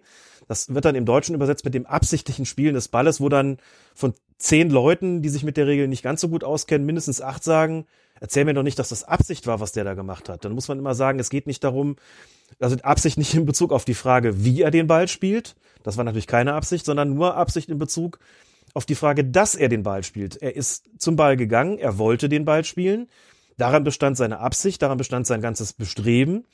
Und das, was dann dahinter herauskommt, das Ergebnis davon, das ist unerheblich. Das heißt, wenn ihm das missrät und er kommt dann zu einem Spieler, der vor dem Abseits war, dann ist das Abseits in dem Moment eben nicht mehr wirksam, weil der Ball dann sozusagen vom Gegner kommt. Man spricht, ähm, also Bundesliga-Schiedsrichter sagen dann in dem Fall gar nicht deliberate play, sondern sie sagen bad play. Das quasi als, äh, ja, deliberately war es sowieso absichtlich und äh, das, was rauskommt, ist sozusagen bad. Deswegen heißt das da, das ist bad play, weiter. So, also das ist wirklich ein Paradebeispiel, wenn man es jemandem erklären soll, was ist denn damit gemeint, dann kann man wirklich diese Szene nehmen, kann sagen, siehst du, der steht im Abseits, aber er kommt gar nicht direkt in Ballbesitz, sondern ein Verteidiger versucht den oder spielt den Ball, läuft blöd, er verliert den an den Spieler, der vorher im Abseits war, der ist aber in diesem Moment dann eben nicht mehr im Abseits, eben weil man sagt, das Spielen des Balles hat, ist freiwillig geschehen. Das wollte der Spieler, der Spieler wollte den Ball spielen, er hat ihn getroffen, was dabei rauskommt, ist unerheblich und deswegen ist das in dem Fall eben kein Abseits. Und dann die Frage, ist das im Sinne des Fußballs? Ja gut, darüber kann man natürlich kontrovers diskutieren. Der Hintergedanke war eben, wie gesagt, da haben wir schon oft drüber gesprochen, die Offensive zu begünstigen. Und wenn es Leute gibt, die sagen, komm, also irgendwie müssen wir schon auch noch was für die Verteidiger tun, der semmelt nur so blöd über den Ball, weil da hinter ihm Lukaku ist und der ist nervös, der irritiert den. Klar beeinflusst der den irgendwo. Wir hätten gerne, dass das auch, dass sowas dann strafbares Abseits ist. Und wir wollen nicht, dass das einfach so durchgeht. Dann ist das eine Position, in der ich was abgewinnen kann. Aber das ist ja eine regelphilosophische Frage oder eine fußballphilosophische Frage. Wir können ja erstmal, also unser Ding ist ja erstmal zu sagen, wir erklären es, wie es richtig ist regeltechnisch gesehen, und da war die Entscheidung richtig. Übrigens sofort, der Assistent hat auch der Versuchung widerstanden, da die Fahne zu heben, hat sofort korrekt entschieden. Also kein Videoassistent gebraucht worden. Und in einem zweiten Schritt können wir dann drüber diskutieren, ob wir das auch super so finden. Aber korrekt war die Entscheidung auf jeden Fall. Aber man sieht auch an solchen Reaktionen, die es in der Öffentlichkeit dann immer wieder gibt, sieht man auch, auch acht Jahre nach der Regeländerung sagen viele, das soll kein Abseits sein. Und das liegt ja nicht daran, dass die Leute sich alle nicht mit Fußball auskennen oder mit den Regeln, sondern das hat schon auch was damit zu tun, dass man, glaube ich, intuitiv, und das betrifft ja nicht nur ältere Fernsehzuschauer oder Fußballfans, dass man intuitiv doch sagt, das muss Abseits sein. Hm. Das muss Abseits sein. Das darf nicht sein, dass das, dass so ein Tor zählt. Acht Jahre nach so einer Regeländerung hat man immer noch diese Reaktionen. Also ich würde inzwischen schon auch sagen, ich, ich verstehe, was dahinter steckt. Glaube aber tatsächlich, dass diese Regelung, wie man so schön sagt, kontraintuitiv ist. Und das zeigen mir solche Reaktionen. Ja. Ja. dennoch kann ich es weiterhin verstehen, dass, dass man diese Lösung gewählt hat. Ne? Also so rein vom, vom Logischen her mhm. kann man das schon nachvollziehen. Ähm, aber natürlich, solche Szenen äh, sind einfach sehr irritierend. Also das, äh, dem kann man, das, das kann man nicht in Abrede stellen, auf jeden Fall. Aber da gibt's, glaube ich, auch keine Bewegung, das irgendwie zu ändern, sondern das ist jetzt einfach so integriert und äh, gerade auf den Amateurplätzen sorgt es weiterhin für Verwunderung. Ja, wenn du da, also in Spielen ohne Assistenten könnte ich mir durchaus vorstellen, dass du als Schiedsrichter, wenn der Ball da so nach vorne kommt, du siehst den einen, dass du da schon gepfiffen hast, bevor der Verteidiger überhaupt am Ball war. Sollst du zwar nicht, aber da ist es eben dann vielfach auch so, dass man vielleicht einen Tick eher auf Nummer sicher geht oder vielleicht wirklich eher nach Intuition pfeift. Und gerade als Schiedsrichter, der ja vielleicht jahrelang oder sogar jahrzehntelang eine andere Abseitsauslegung praktiziert hat, dann ist so eine Umstellung wirklich schwer. Das äh, ist mir schon auch aufgefallen bei den Beobachtungen. War in der Bundesliga am Anfang übrigens auch nicht anders. Es hat schon ein paar Jährchen gedauert, bis es so richtig drin war, dass wirklich klar ist in so einer Situation nicht sofort die Fahne heben, ersten Moment abwarten, nochmal resümieren. Ähm, das hat auch da ein Weilchen gebraucht und das tut es auf den Amateurplätzen auch, aber es, da hat sich schon schon gut eingespielt, muss ich sagen. Ähm, aber wie gesagt, dass die Reaktionen so sind, ja, der geht doch aber nur deswegen so dahin. Der andere irritiert den aber doch und sonst hätte er ja nicht und so, ist viel Konjunktiv dabei. Ich, wie du sehe ich auch die Argumente natürlich, also für die Regelung, wie sie jetzt ist, stelle eben nur fest, dass es offensichtlich bei vielen so ist, dass sie sagen, boah, das, das kann aber eigentlich nicht sein. Und das finde ich schon interessant, dass die Reaktion einfach so ist, weil es ja was von einem, das lässt ja Rückschlüsse zu auf so ein Fußballverständnis und das finde ich dann schon spannend. Auf jeden Fall. Dann kommen wir zum nächsten Spiel. Das äh, war die Partie Frankreich gegen Deutschland in der Gruppe F. Ähm, keine spielentscheidenden Fehler, trotzdem eine problematische Gesamtleistung des äh, Schiedsrichters hast du attestiert. Warum? Mm, das war ja zu einem Zeitpunkt im Turnier, ich würde mal sagen, wo man schon so ein bisschen verwöhnt war von den Schiedsrichterleistungen, ne? wo man eigentlich so nach den ersten Turniertagen gesagt hat, wow, die stehen ja so gar nicht im Mittelpunkt und dann kommt Frankreich-Deutschland und dann denkst du so, okay, da hat so ein bisschen gerumpelt. Ne? Nach sechs Minuten bekommt Kimmich eine gelbe Karte, denkst, das ist sehr früh und wenn eine gelbe Karte sehr früh kommt, dann muss man sagen, okay, dann, dann darf da aber auch kein Spielraum mehr sein. Das war eine Situation, wo ich gesagt hätte, also erstens, da ist eine Ermahnung aber allemal noch, noch ausreichend und zweitens, eine Situation, wo du sagst, lass doch Vorteil laufen, lass Vorteil laufen, schnapp dir den Kimmich in der letzten, der nächsten Unterbrechung, sagst du einmal du, du, dann weißt du ja Bescheid, dann nimmst du ihn aber eigentlich frühzeitig mit einer gelben Karte schon nicht aus dem Spiel, aber zwingst der Partie natürlich auch was auf. Ich sag, boah, da ist, das ist aber kleinlich. Also es hatte sich ja so eine, so eine großzügige Turnierlinie schon rauskristallisiert zu diesem Zeitpunkt und dann denkt man, boah, das ist jetzt aber kleinlich, das passt aber gar nicht zu dem. Und ist das nötig, so früh im Spiel? schon, schon so früh, so früh im Spiel schon zu, zu einer gelben Karte zu greifen in der Situation, wo man eigentlich noch, noch Spielraum hätte. Dann gab es nach knapp einer Stunde ein Anspringen von Gosens gegen Pavard. Mag sein, dass der, nein, nicht mag sein. Gosens wollte ganz bestimmt zum Ball und erwischt Pavard aber so, dass der minutenlang, ich glaube mit der Hüfte war's oder dem Oberschenkel, so im Kopf, Kopfbereich, dass Pavard wirklich zu Boden geht, minutenlang behandelt werden muss. Sicherlich eher unglücklich als irgendwie brutal da hat's noch nicht mal eine, da hat's dann nicht mal eine gelbe Karte gegeben. Ich dachte, boah, das ist aber eine Aktion. Da muss man schon sogar anderthalb Sekunden drüber nachdenken, ob es nicht sogar mehr ist. Das passte vom Verhältnis gar nicht. Ne? Hier kleinlich, da großzügig, dann gab's noch andere Situationen, Fuß drüber gehalten, kein Freistoß, ein Foul, aber der Gegner kriegt den, kriegt den Freistoß. So, das ist irgendwie so, es rumpelte so ein bisschen und brachte auch so ein bisschen Unruhe ins Spiel.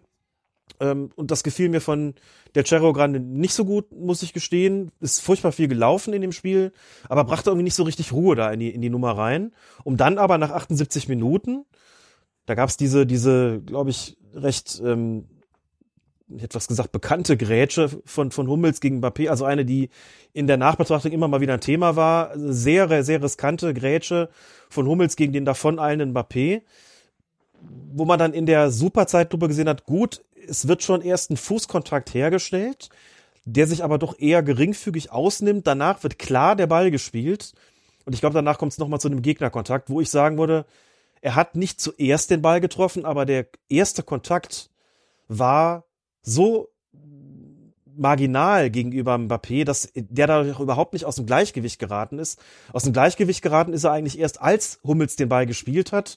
Und dann war das so, ein, so eine Reaktion, Ball, Fuß, dass Mbappé dadurch irgendwie ins Stolpern gekommen ist, aber nicht durch eine unfaire Aktion von Hummels, sodass das Weiterspielen aus meiner Sicht in der Situation die korrekte Entscheidung war. Und das war sehr schwer zu sehen. Also da hätte ich den, den Strafstoß für ausgesprochen kleinlich gehalten, auch für am Rande der Vertretbarkeit. Aber das fand ich eine sehr gute Entscheidung von Del Cerro Grande. So, und dann gab es natürlich noch die eine Szene, über die wir von mir aus noch kurz sprechen können, die dann, wie es halt oft ist in solchen, in solchen Spielen, wenn irgendwas Außergewöhnliches passiert, wo man sagt, das, das äh, kennt man aber von einem Fußballplatz eigentlich irgendwie nicht, dann spricht man darüber länger. Und das war so eine Aktion, die man in der Originalgeschwindigkeit, in der Realgeschwindigkeit gar nicht wahrgenommen hat. Und dann kam eine Zeitlupe und dann haben alle gesagt, was ist denn da passiert? Man sah, dass, äh, dass, dass Rüdiger Pogba, tja, was hat er eigentlich mit dem gemacht? Also er befand sich hinter ihm und hat ihm mit den Zähnen so ein bisschen, also gebissen will man es jetzt irgendwie gar nicht nennen, dass das Trikot vom, vom Körper gezogen, dann hat er vorne noch seine, seine Arme um ihn geschlungen und da auch nochmal zugedrückt so und Pogba hat so reagiert, so, ah, lass mich doch in Ruhe. Also eher genervt, als, als dass er wirklich, äh, dass ihn das wirklich geschmerzt hätte. Aber es sah in der Zeitlupe nach so einem, ich weiß gar nicht, wie du das umschreiben das sah so ein Beißversuch irgendwie aus. Also richtig zugebissen hat er nicht. Er aber hatte, so ein bisschen, aber, er aber gelutscht hat er auch nicht Schluss an ihm. Schnappatmung. mhm. Er hat auf jeden Fall. Ja, er hat ein bisschen geschnappt nach ihm. Genau, ja, ja, ja. Schnie, schna, schnappi. Er hatte auf jeden Fall Glück. Hat jetzt Pogba ein Rüdiger Sparabo? Das ist jetzt für die älteren Handynutzer unter unseren Hörerinnen und Hörern, ne? Junge! Ähm, ja, aber ist ja wirklich, äh, dass der Assistent da nicht eingegriffen hat, war schon ein bisschen überraschend, oder? Also ich habe mir dann versucht, mir vorzustellen, also zunächst mal, der Schiedsrichter wird das nicht gesehen haben. Das äh, nee. war praktisch gar nicht möglich. Ich glaube, der Schieds, ich meine, es wäre vor dem Schiedsrichterassistent gewesen, der auch nicht. Der hatte ja quasi das Gesicht von Pogba, war ja dazwischen, der konnte das auch nicht sehen. Ich frage mich jetzt, ob es der Videoassistent überhaupt gesehen hat. Ich, ich meine, es hätte eine kurze Verzögerung gegeben, sodass ich glaube, dass das schon überprüft hat. Auf der anderen Seite war keine Einblendung im Fernsehen zu sehen. Und eigentlich wird ja schon immer eingeblendet, wenn gerade was gecheckt wird. Mhm. Also hat das möglicherweise gar nicht wahrgenommen. So, die Frage wäre dann gewesen, wenn das wahrgenommen hätte, wie wäre er denn damit umgegangen? Gut, er hätte den Schiedsrichter vielleicht gefragt, hast du das, äh, hast du diesen versuchten Biss da irgendwie gesehen? Dann hätte der wahrscheinlich gesagt, nö. Ja, dann komm mal raus. Und dann ist so ein bisschen die Frage, wenn du das siehst, wie, wie bewertet man sowas? Also, jetzt kann man sich auf den Standpunkt stellen, entweder man beißt halt zu oder man beißt nicht zu, aber ein versuchtes Beißen äh, gibt's irgendwie auch nicht. Und es ist schon irgendwo auch natürlich auf so einer, einerseits auf einer geringfügigen Ebene gewesen, denn das hat bestimmt nicht wehgetan. So und war auch nicht irgendwie, wirkte auch nicht gewalttätig oder brutal. Auf der anderen Seite muss man natürlich auch immer die Frage stellen, ey, Alter, beißen, noch, denk noch nicht, denk noch nicht mal dran.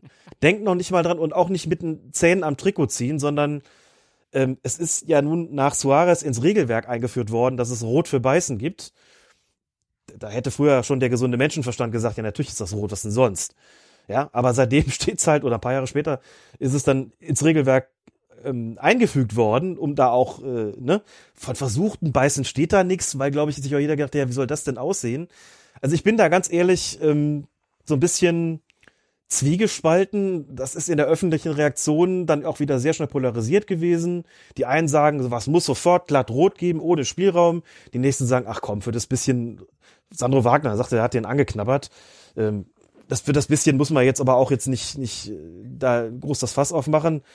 Finde ich schwierig, finde ich immer schwierig, ehrlich gesagt, wenn man in so eine Situation kommt, man sagt, das habe ich echt noch nie gesehen.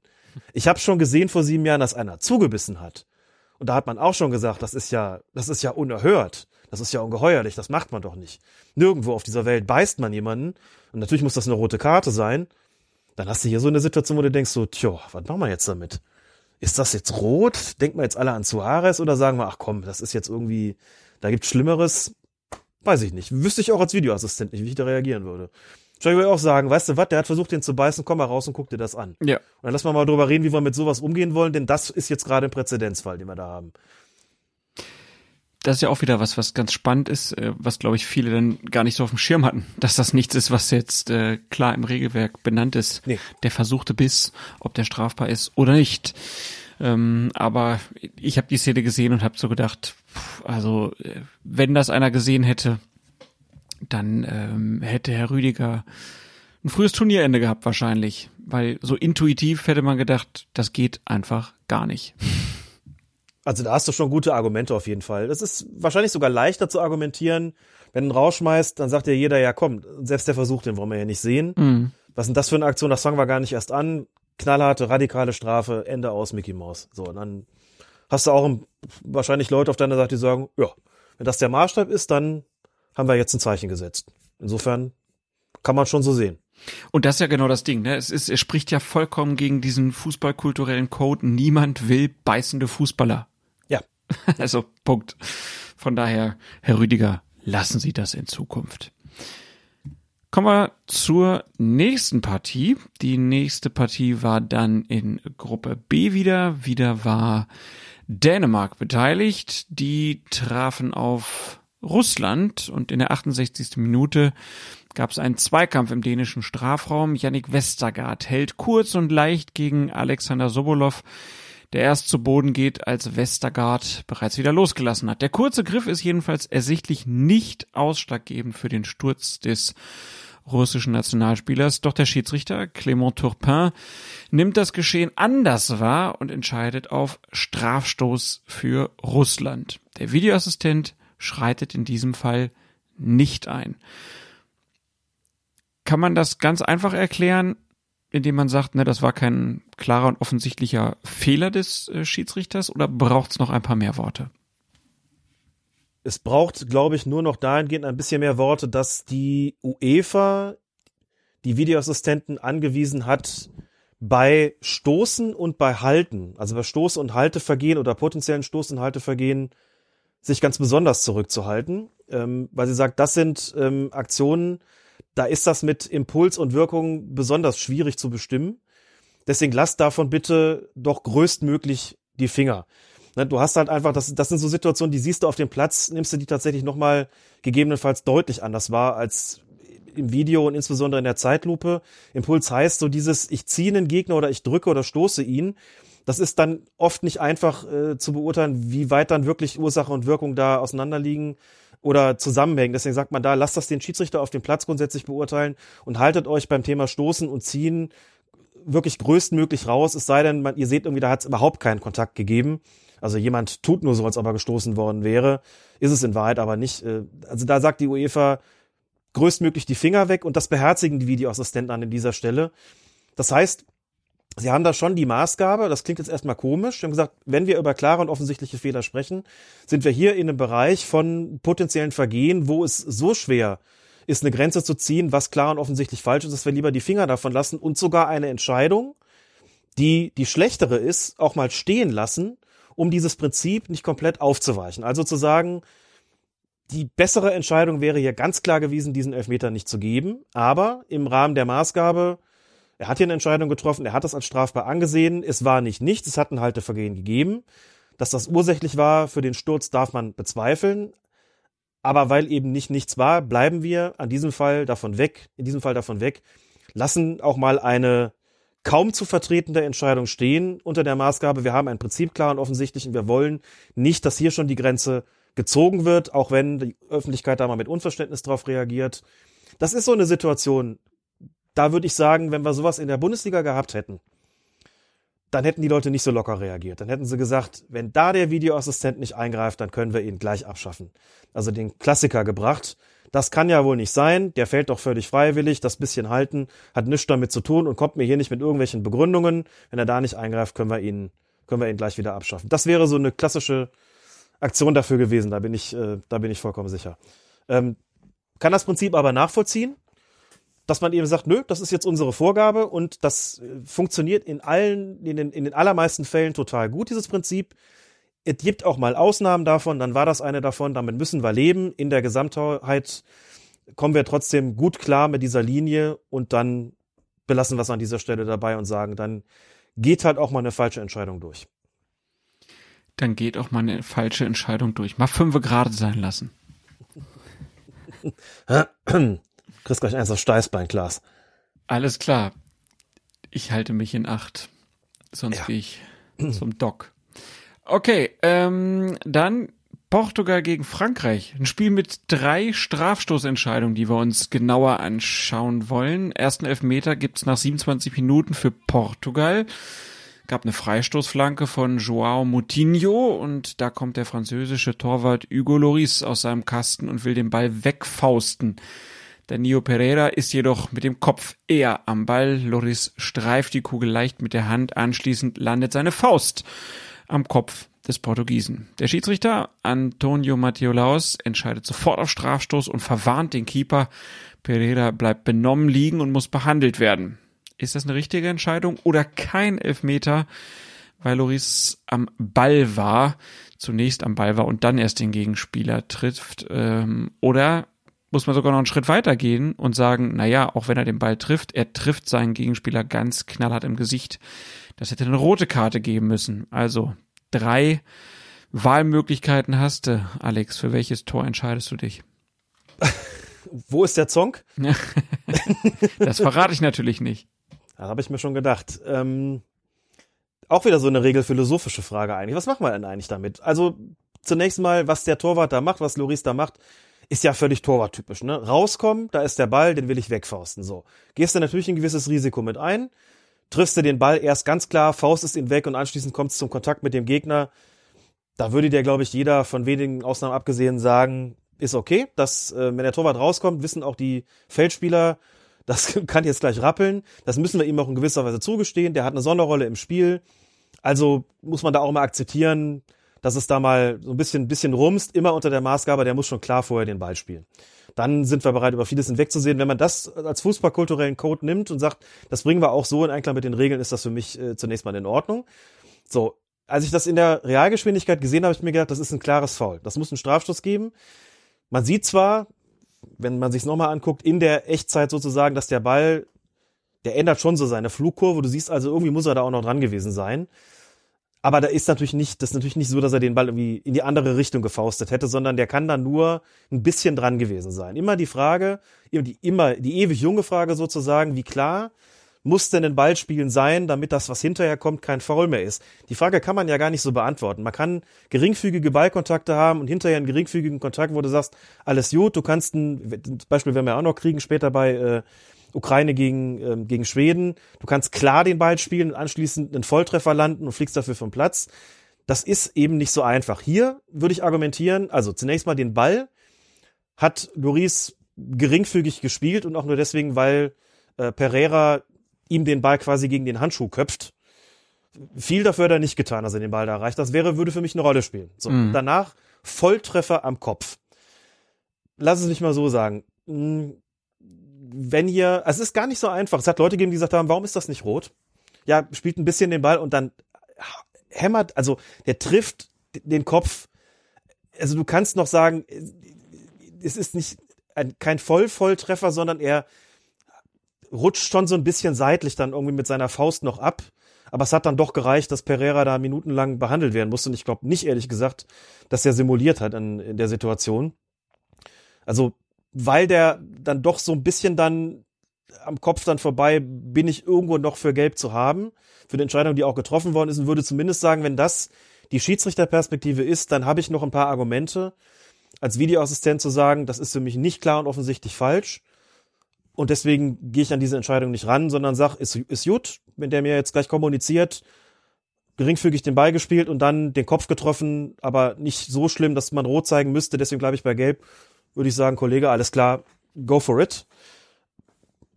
Aber das ist schon, wenn man sagt, man stellt die Gesundheit der Spieler in den Mittelpunkt, dann, ne? Ich kann schon halt auch verstehen, wenn Leute sagen, hey, der Torwart hat eben, wie eben schon angedeutet, die, die Sonderrolle im, im Fußballspiel. Der hat schon seinen Torraum nicht mehr als Schutzzone, die er jahrelang hatte oder jahrzehntelang hatte. So ein bisschen muss man ihm schon was zugestehen. Und dann würde ich halt sagen, okay, Tun wir, aber dann muss es auch so sein, entweder trifft der klar den Ball und dann erst den Gegner und wenn nicht, dann muss man schon auch über eine ganz andere Kartenfarbe vielleicht nachdenken, mhm. ähm, weil es einfach dann ein Risiko ist, dass der Torwart eingeht und dass er zu tragen hat. Und wenn ich meinem Gegner auch im Kopf haue, selbst in der Spielhandlung, und das sicherlich nicht mit Absicht tue, muss ich doch sagen, wenn der eine Gehirnerschütterung davonträgt oder Schlimmeres, dann habe ich das schon in Kauf genommen in dem Moment und dann kann ich auch diejenigen verstehen, die sagen, hm, mir reicht da Geld nicht. In dem konkreten Fall, durch das Abrutschen da so ein bisschen am, am Rand bin, würde ich sagen, gehe ich mit Gelb noch konform. Aber Strafstoß ist für mich die richtige Entscheidung. Ich finde nicht, dass es hier, dass man, dass es hier das Argument geben kann, dass er ähm, den Ball vorher leicht spielt und dass es deswegen den Strafstoß nicht geben durfte. Dann sind wir da ganz ähnlicher Auffassung. Kommen wir zum zweiten Elfmeter. 45. Minute. Da ist dann Frankreich mal dran, kriegt auch einen Elfmeter. Ähm, Auslöser ist ein Zweikampf äh, mit Nelson Semedo. Ähm, der ähm, ja, hat den Zweikampf mit Kylian Mbappé. Mbappé kommt zu Fall. Laos zeigt dann erneut auf den Punkt. Aber da ist dann wirklich die Frage, war das wirklich ein Strafstoß oder hätte es hier einen Wahreingriff geben müssen? Wieder das Gleiche, im Grunde genommen wie bei Russland gegen Dänemark. Also man wird nicht viele finden, die dafür einen Strafstoß plädieren, glaube ich, denn es ist eher noch so, dass Semedo da in, äh, dass das Mbappé in Semedo reinläuft, als hm. dass Semedo ihn da irgendwie stößt oder abprallen lässt oder wie auch immer. Also das ist für mich kein Foul. Und da wir aber wieder in diesem Bereich Stoßen halten sind, hier wieder die UEFA-Maßgabe, kein Eingriff des Videoassistenten, ist ähnlich wie bei Russland-Dänemark. Für mich ist das eine Situation, also wenn du sagst, das ist das nicht so ein Fall, wo man vom Prinzip abweichen muss, glaube ich, hat man da auch ein paar gute Argumente dafür. Aber nehmen wir es einfach mal als gegeben hin, dass es eben so ist und dann muss er da auch die, die Finger weglassen vom Eingriff. Aber ich glaube, ähm, wie gesagt, es wird nicht allzu viele Menschen geben, die sagen, jo, klarer Strafstoß, kann man rechtfertigen. Es hat mich gewundert, dass er den gepfiffen hat. Jetzt kann man denken, Konzessionsentscheidung zur der auf der anderen Seite, wo ich nur denke, ja gut, aber was gibt es da zu konzedieren? Doch eigentlich nichts. Der andere war doch in Ordnung. Also warum müsste man da was ausgleichen? Keine Ahnung, was er da konkret dem Moment gesehen hat. Äh, den hätte es meiner Ansicht nach nicht geben dürfen. Kannst du dir nochmal erklären, warum hat er jetzt nicht eingegriffen? Hast du eine Idee? Ja, weil das ein Vergehen im Bereich oder ein als solches geahndetes Vergehen im Bereich Stoßen halten mhm. war. Und weil da eben, weil man da eben sagt, der, die, der Zusammenhang zwischen Impuls und Wirkung ist mit den Bildern nicht so gut zu bestimmen, wie das auf dem Platz ist. Auf dem Platz hat man oft das bessere Gespür dafür, wie viel Stoßen sozusagen wirklich erforderlich ist, um einen zu Fall zu bringen oder wie viel halten. Oder umgekehrt gesagt, ob der Sturz tatsächlich aus dem Stoßen oder dem Halten resultiert oder ob er doch sehr freiwillig erfolgt. Weil das eben mit die Hilfe der Bilder, insbesondere in der Zeitlupe, weil es völlig verzerrt, schwer zu bestimmen ist, hat man eigentlich gesagt, da geben die Bilder nicht den ultimativen Aufschluss, ähm, den wir uns wünschen würden. Und deswegen äh, empfehlen wir da den Videoassistenten grundsätzlich die Finger davon zu lassen, wenn es um Stoßen Halten geht. Und da äh, ganz besonders extrem weit zu gehen, was das Thema Eingriff bei klaren und offensichtlichen Fehler betrifft oder erstmal nur in ganz, ganz begründeten Ausnahmefällen davon äh, da, da einzugreifen und einen klaren und offensichtlichen Fehler anzunehmen. Ähm, ob das doch schon so ein Fall gewesen wäre, darüber kann man sicherlich streiten, aber das ist jedenfalls die Erklärung, denke ich, warum es diesen Eingriff nicht gab, weil ich sicher bin, dass weder der Schiedsrichter, wenn das nochmal sieht, noch der Videoassistent der Meinung waren, dass das eine gute Entscheidung war, auf Strafstoß zu erkennen. Okay, verstanden. Ähm, aber ist halt einer dieser Fälle, wo man dann hinterher guckt und sagt, warum guckt der sich das nicht nochmal an? Ähm, warum wird ihm das nicht nochmal geraten? Aber gut. Äh, das ist dann auch immer so eine Art Graubereich, glaube ich, ähm, der dann, obwohl wir jetzt schon den War ein bisschen länger haben, immer mal wieder neu austariert wird. Kommen wir zur 59. Minute. Nächster Elver. Jules Koundé lenkt eine Hereingabe von Cristiano Ronaldo mit dem erhobenen Arm ab. Laos erkennt zum dritten Mal auf Strafstoß und hier ist natürlich die Frage, ist das ein richtiger Elfmeterpfiff oder war das nach der neuen Handspielregel eigentlich kein strafbares Handspiel? Ich gehe mit der Entscheidung vollkommen konform, denn anders als beim Eröffnungsspiel sehe ich hier gar nicht, dass das noch eine fußballtypische Haltung war. Der dreht sich zwar vielleicht auch irgendwo weg, aber der reißt den Arm damit so richtig nach oben und es ist, selbst wenn diese ganzen Kriterien wie Arm über Schulterhöhe, ausgestreckter Arm jetzt nicht mehr im Regeltext drinstehen, sind sie trotzdem weiterhin Orientierungspunkte, also Anhaltspunkte für den Schiedsrichter und für den Videoassistenten, wenn es um die Bewertung der Strafbarkeit geht. Übrigens zu erkennen daran, dass nur am Rande, können wir verlinken, dass man auf der Website des IFAB sich nicht nur die Regeländerungen äh, anschauen kann in der Zusammenfassung, sondern dass das IFAB auch Videobeispiele gebracht hat und auf, auf eigenen Folien beim Thema Handspiel nochmal an, diese Anhaltspunkte nennt. Und da sieht man dann, diese Anhaltspunkte sind quasi aus dem Regeltext rausgerutscht, jetzt in die, in die zusätzlichen Erläuterungen für die Auslegung sozusagen. Da sind sie, da äh, trifft man sie dann wieder. Und da steht weiterhin drin, Arm über Schulterhöhe und ausgestreckter Arm als Anhaltspunkt für eine mögliche Strafbarkeit. Außer dass man eben sagt, sie sind es aber nicht mehr so zwangsläufig, wie sie das bis jetzt gewesen sind, sondern es sind Anhaltspunkte, an denen der Schiedsrichter sich orientieren soll. Wenn er bei der Meinung ist, dass der Bewegungsablauf trotzdem natürlich war, dann kann er das über diese Anhaltspunkte sozusagen stellen. Hier würde ich aber sagen, der hat es so dermaßen in Kauf genommen, ist so dermaßen das Risiko eingegangen, den Ball an den Arm zu bekommen, gerade weil er ihn so, wie ich finde, unnatürlich hoch und rumreißt, dass ich da absolut der Meinung bin, das ist ein korrekter Strafstoß gewesen und einer, den man auch nach der Handspielregelreform sozusagen wirklich geben muss. Also Elfmeter eins und Elfmeter drei gehe ich mit, Elfmeter zwei gehe ich nicht mit. Ähm, dann gab es kurz vor Schluss noch ein, eine Aktion mit Koman.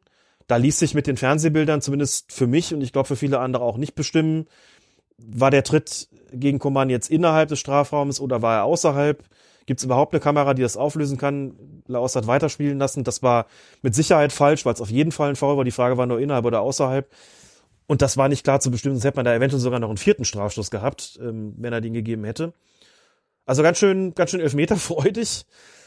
Aber der zweite war schon genau wie im Spiel Russland-Dänemark einer der Sorte, boah, also mit viel Bauchschmerzen vielleicht noch zu akzeptieren, wenn man sagt, kein Videoassistenten-Eingriff, aber also das ist schon, das spricht schon so wenig für den Pfiff, dass man sich schon die Frage stellen kann, ist das dann an der Stelle sinnvoll, dass der Videoassistent sich raushält, aber insgesamt folgen die einfach dann auch einer sehr klaren Linie, mhm. Videoassistenten bei diesem Turnier.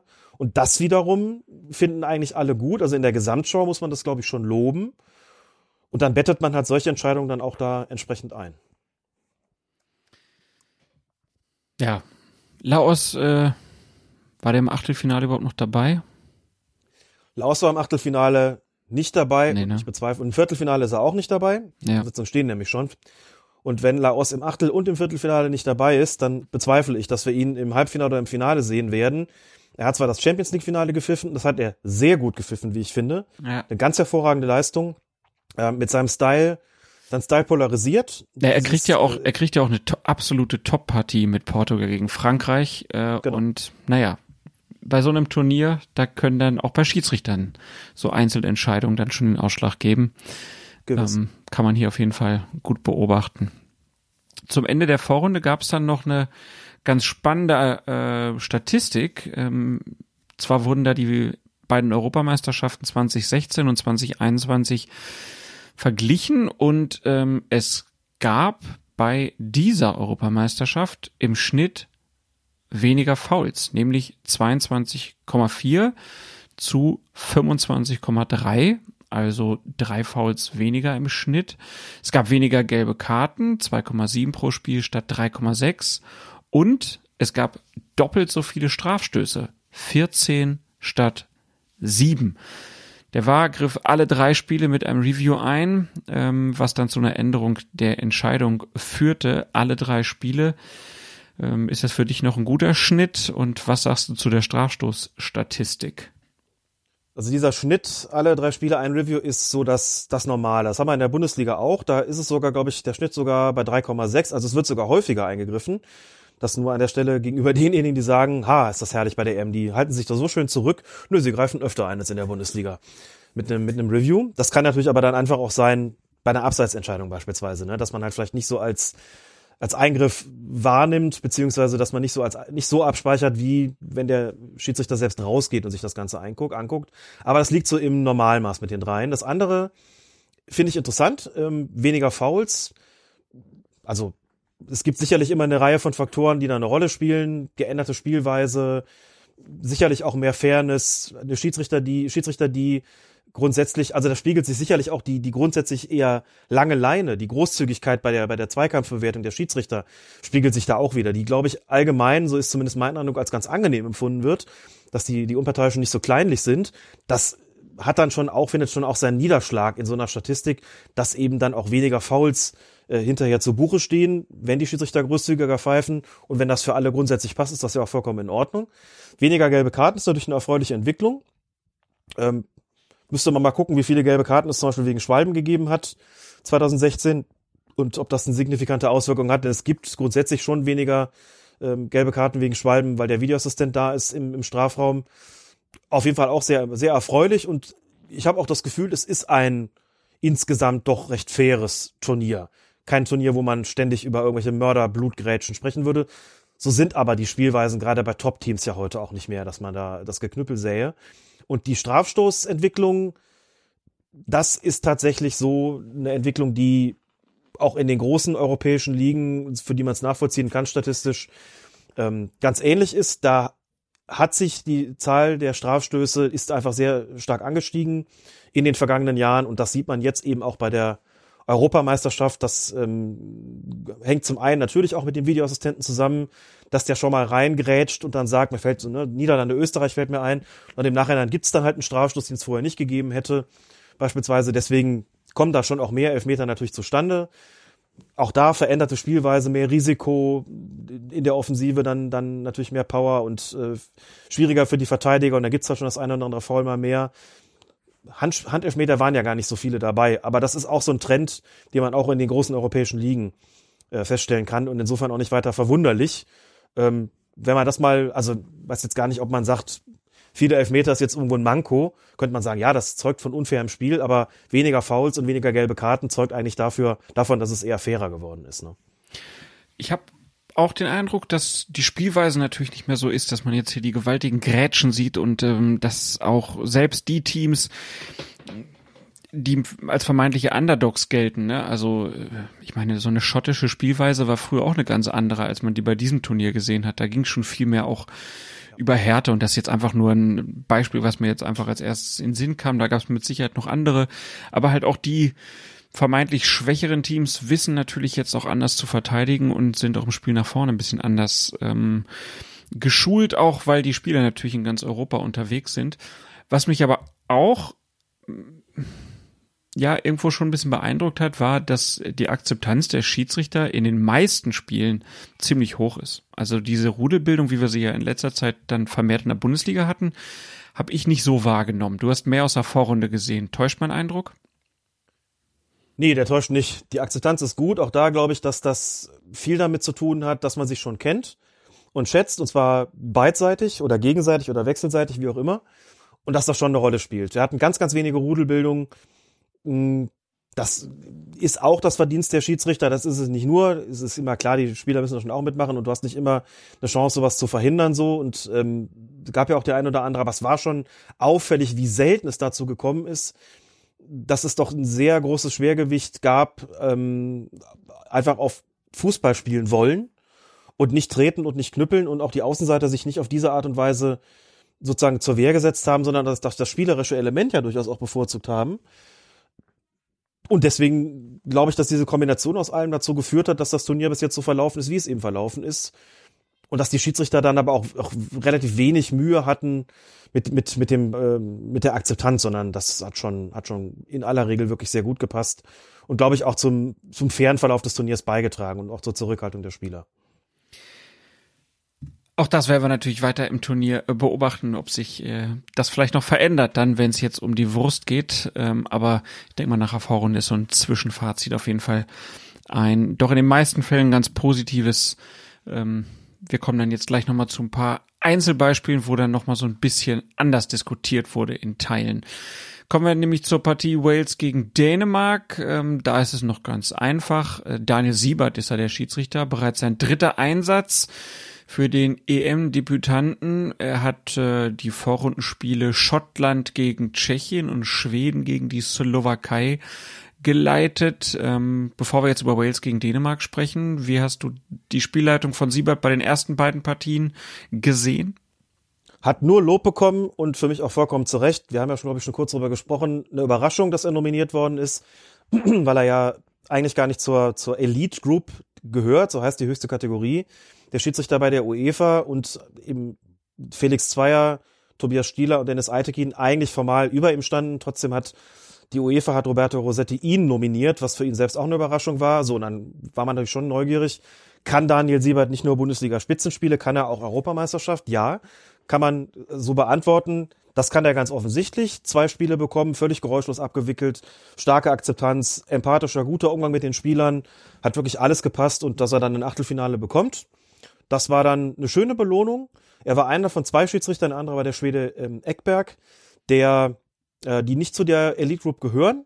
Und er war aber der einzige oder von diesen beiden, der auch dann noch ein Finalspiel bekommen hat. Und das ist für ihn eine sehr schöne Auszeichnung. Und damit kann er, also dass er da jetzt, Viertelfinale hat er kein Spiel bekommen und dass Daniel Siebert ein Halbfinalspiel oder gar das Finale bekommt, das äh, kann ich mir nicht vorstellen.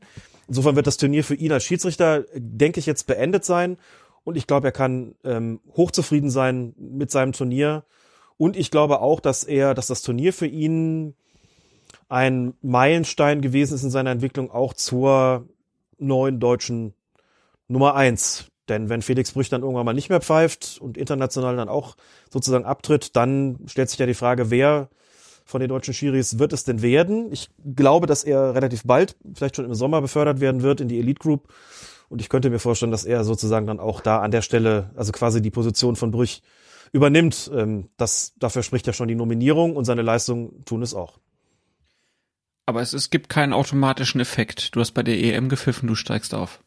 Nein. Wäre ja eigentlich auch okay, oder? Wenn du gut gepfiffen hast, schon. Wenn du, ja. wenn du Grütze pfeifst, dann halt nicht. Aber die Grütze Klar. hat er ja nicht gepfiffen. nee. gut, äh, aber da können wir von ausgehen, dass Daniel Siebert äh, bei europäischen ähm, Spielen mit Sicherheit jetzt öfter auftauchen wird und dann auch mit Sicherheit ähm, dann gute Chancen hat aufzusteigen. Dann kommen wir zu seinem dritten Spiel, Wales gegen Dänemark. Du hast es gesagt, ein Achtelfinalspiel schon eine kleine Belohnung für die guten Leistungen in den ersten beiden Spielen. So kann man das zumindest immer lesen bei den großen Wettbewerben Europameisterschaft oder Weltmeisterschaft. Bei dem Spiel gab es dann ein bisschen Kritik an einer späten roten Karte gegen Wales. Da ist nämlich schon die 90. Minute gespielt, als Harry Wilson den Ball ähm, Nochmal, Harry Wilson bringt Joachim Mele ohne Chance auf den Ball durch ein Tackling von hinten zu Fall. So muss der Satz heißen. In der Realgeschwindigkeit sieht das nach einem ziemlich üblen Foul mit Anlauf aus. Der Platzverweis scheint deshalb auch folgerichtig. In der Wiederholung wird allerdings deutlich, dass Wilson seinen Gegenspieler nicht brutal oder gesundheitsgefährdend getroffen hat. Zwei Fragen kann man dazu stellen jetzt. Äh, es gibt ja Rot. Ähm, hätte man da einen Wahreingriff haben sollen, wonach sich ähm, Siebert das dann nochmal angeguckt hätte? Und hätte er dann auf Gelb entscheiden sollen aus deiner Sicht? Ich finde es vollkommen in Ordnung, dass der Videoassistent hier nicht eingegriffen hat und gesagt hat, okay, das ist noch im Rahmen, das ist eine Entscheidung, für die man, für die sich Gründe finden lassen es gab auch da eine, eine interessante Kontroverse in der Öffentlichkeit. Es gab Leute, die gesagt haben, der läuft, geht mit Anlauf in diesen Zweikampf, der kann den Ball nicht spielen und der will den Ball auch nicht spielen. Und dieser fehlende Wille, den Ball zu spielen, es steht 0 zu 3, das ist ein klassisches Frustfoul. Es spricht wirklich alles für Rot. Und dass er ihn zum Glück nicht voll erwischt hat, kann kein Grund dafür sein, nicht rot zu zeigen. Das ist eine Argumentation, die ich zumindest nachvollziehen kann. Ich würde immer sagen, wir sind halt einfach längst in einem Bereich angekommen, wo man sagt, das Ergebnis einer Handlung ist wichtiger als die mutmaßliche Intention. Und wenn wir mal gucken, dann sehen wir eigentlich, der hat ihn, will nicht sagen kaum getroffen, aber jedenfalls in keiner Weise gesundheitsgefährden, auch nicht mit irgendeiner Intensität oder was auch immer. Das ist ein Foul, das ist auch eine gelbe Karte, das ist für mich aber eigentlich nicht rot. Äh, aber in der ganzen Anbahnung sah es genauso aus. Ich glaube, dass, ähm, dass das kennt wirklich jeder Schiedsrichter ähm, auch im Amateurbereich, das ist so ein, so ein Fall, du siehst schon, was gleich kommt. Der nimmt schon Anlauf, der hat Schaum vom Mund. Der guckt gar nicht auf den Ball, der guckt nur auf die Knochen. Ich übertreibe jetzt ein bisschen, um es deutlich zu machen. Du hast eine klare Erwartungshaltung als Schiedsrichter, was gleich passieren wird. Jetzt rumst es gleich. So, und dann passiert aber nicht das, was du erwartest. Weil er nicht richtig trifft, weil er sich im letzten Moment anders überlegt, was auch immer. Du bist aber schon so festgelegt auf das, was du erwartest, dass in dem Moment das vielleicht gar nicht mehr gelingt, nochmal umzudenken und du denkst, komm, also so wie der, nee, das ist für mich rot und deswegen geht er jetzt vom Platz. So, und dann liest du die Wiederholung, denkst dir so, ach guck mal, so schlimm war es gar nicht, ne? Hm. Aber dass die Leute sagen, komm, wenn einer so gar nicht nach dem Ball geht und wirklich klar macht, so er will einfach nur den Gegner umholzen und dann in der Ausführung aber dann doch im allerletzten Moment dann sich doch überlegt, ich will ihn aber nicht schwer dabei verletzen, dann ist das trotzdem ein Platzerweis, dann kann ich das erstens durchaus verstehen und zweitens auch einsehen, dass man sagt, dann bleibt ein Videoassistent auch weg von der ganzen Nummer. Warum eigentlich nicht? Insofern keine, keine absurde rote Karte natürlich. Ähm, die bessere Entscheidung wäre für mich hier gelb gewesen. Aufgrund des sogenannten Trefferbildes und der Intensität ist das aus meiner Sicht keine rote Karte. Aber wie gesagt, nicht abwegig. Ähm, und naja, bei 0 zu 3 muss man auch sagen, klar, die Situation entsteht ja nicht trotz 0 zu 3, die entsteht ja wegen 0 zu 3. Wie gesagt, Stichwort klassisches Frustvoll. Ich glaube, das hat hier entsprechend die Rolle gespielt. Ähm, aber nichts, was die Gesamtbewertung von Daniel Siebert entscheidend schmälern würde. Gareth Bale hat anschließend gesagt, er glaubt, äh, er glaube, dass äh, Siebert sich vom Publikum beeinflussen lassen habe. Das Spiel war in Amsterdam und die dänischen Fans waren sehr zahlreich. Ich habe aber gedacht, da waren, keine Ahnung, 14.000 Leute im Stadion. Ähm, da ist Siebert, glaube ich, echt andere Sachen gewöhnt. Und die Beeinflussung durch das Publikum, naja, also das halte ich dann schon für, für ein, dürftiges Argument und auch für, für fragwürdig. Insgesamt das Spiel von Daniel Siebert, abgesehen von dieser Szene, auch wieder ordentlich? Ordentlich. Gab noch eine zweite knifflige Szene, ich glaube vom 2-0 ähm, von Dänemark. Da gab es einen Zweikampf deutlich im Vorfeld des Treffers den er, wo er nicht auf Foul gegen Dänemark entschieden hat, sondern auf, auf Weiterspielen, wo dann, naja, hinterher in der Wiederholung man gesehen hat, doch, das ist ein, äh, ein Fußvergehen gewesen, hätte man schon eigentlich einen Freistoß für, für, äh, für, für Wales pfeifen müssen, Spiel ging dann weiter, Schlag nach vorne, noch einmal kam der Ball zurück und dann rollte der Angriff, der dann zum 2-0 für Dänemark geführt hat ich habe jetzt keine Lust, da groß drüber zu sprechen. War die Angriffsphase schon beendet? Durfte der Videoassistent noch eingreifen oder nicht? Ich ein paar Mal angeguckt, würde sagen, nee, der durfte nicht eingreifen, schon wegen der, weil die Angriffsphase, weil es nicht mehr in der Angriffsphase war. Und man auch sagen muss, also zwischen dem Foul und dem Treffer vergeht doch so viel Zeit und auch nochmal eine weitere Angriffsphase, dass man, glaube ich, keinen unmittelbaren Zusammenhang zwischen Foul und, und Tor konstruieren muss. Insofern würde ich das nicht zu hochhängen wollen und sagen, ja, hätte man besser gepfiffen. Dann wäre das 2-0 möglicherweise auch nicht gefallen aber nichts, was man nicht auch hätte wegverteidigen können. Und wenn man, äh, okay, das war noch eine zweite Situation, die man vielleicht kritisch sehen kann, vielleicht sogar muss. Und ansonsten war es wieder vom Auftreten, von der Spielleitung, von der Kontrolle, von der Zweikampfbewertung, von der ganzen Linie. Das war alles total prima und hat auch gezeigt, warum er sich diesen dritten Einsatz wirklich verdient hatte. Also kann wirklich zufrieden sein. Kommen wir zum anderen deutschen Schiedsrichter. Schiedsrichter Felix Brüch, der hat Belgien gegen Portugal schießen dürfen. Dritter Einsatz auch für ihn. In der Vorrunde gab es die Partie Niederlande gegen Ukraine und Finnland gegen eben jenes Belgien. Felix Brüch äh, hat ein bisschen mehr Kritik abgekriegt als Daniel Siebert. Ähm, hing auch so mit ein paar Szenen zusammen, die wir diskutieren wollen. 37. Minute bei einem belgischen Konter ist es Romelu Lukaku, der mit dem Ball unwiderstehlich davonzieht. Joao Palinha hält ihn dabei von hinten am Trikot fest. Lukaku bleibt schließlich kurz vor dem portugiesischen Strafraum an einem Verteidiger hängen, verliert den Ball und protestiert dann. Brüch winkt aber ab, zeigt an, kein Foul, weiter geht's. Das war jetzt nicht spielentscheidendes, aber doch ein Fehler mit, wie ich sagen würde, einiger Signalwirkung für das Spiel und nicht unbedingt positiver Signalwirkung. Ähm, was glaubst du, warum hat Brüch hier nicht auf Freistoß für Belgien und Gelb für Palhinja entschieden? Und siehst du es wie ich, dass hier schon eine gewisse Signalwirkung für das Rechtsspiel ausging? Diese Signalwirkung ging auf jeden Fall vom Spiel aus. Das kann man ja sagen, wenn man weiß, wie das Spiel sich anschließend entwickelt hat. Mhm. Und dann kommen wir wieder auf diese Szene zurück, wo wir letztlich dann von den Fernsehbildern das Halten gezeigt bekommen und uns alle fragen, was hat er da eigentlich gemacht? Dann war der erste Verdacht, der hat ihn festgehalten und Brüch hat auf Vorteil entschieden, wo dann schon die ersten fragten, wo soll denn da der Vorteil gewesen sein? Brüch hat in der gesamten Spielphase kein einziges Mal den Arm rausgestreckt, was er getan hätte, wenn er da auf Vorteil entschieden hätte. Also war es auch gar keiner. Ich habe einen anderen Verdacht und glaube auch damit richtig zu liegen. Ähm, es war ein Konter und Brüch musste diesem Konter auf kürzesten und schnellsten Wege folgen. Das ist der Weg durch die Mitte. Dadurch hat er sich aber direkt hinter diesem Zweikampf befunden und hat das Halten gar nicht sehen können, weil er quasi auf den Rücken von Palinja geguckt hat ah. und nicht sehen konnte, was der mit seinen Armen eigentlich macht. So. Das heißt, er hat dieses Halten gar nicht wahrgenommen. Der ist ja dann am, am Ende, als, als ähm, Lukaku hängen geblieben ist, noch weitergelaufen und hat angezeigt, hier komm weiter, da ist nichts gewesen. Ich bin mir sicher, er hat es gar nicht wahrgenommen sonst hätte er gepfiffen und hätte Palinja auch verwarnt. Aber der konnte das Halten nicht sehen.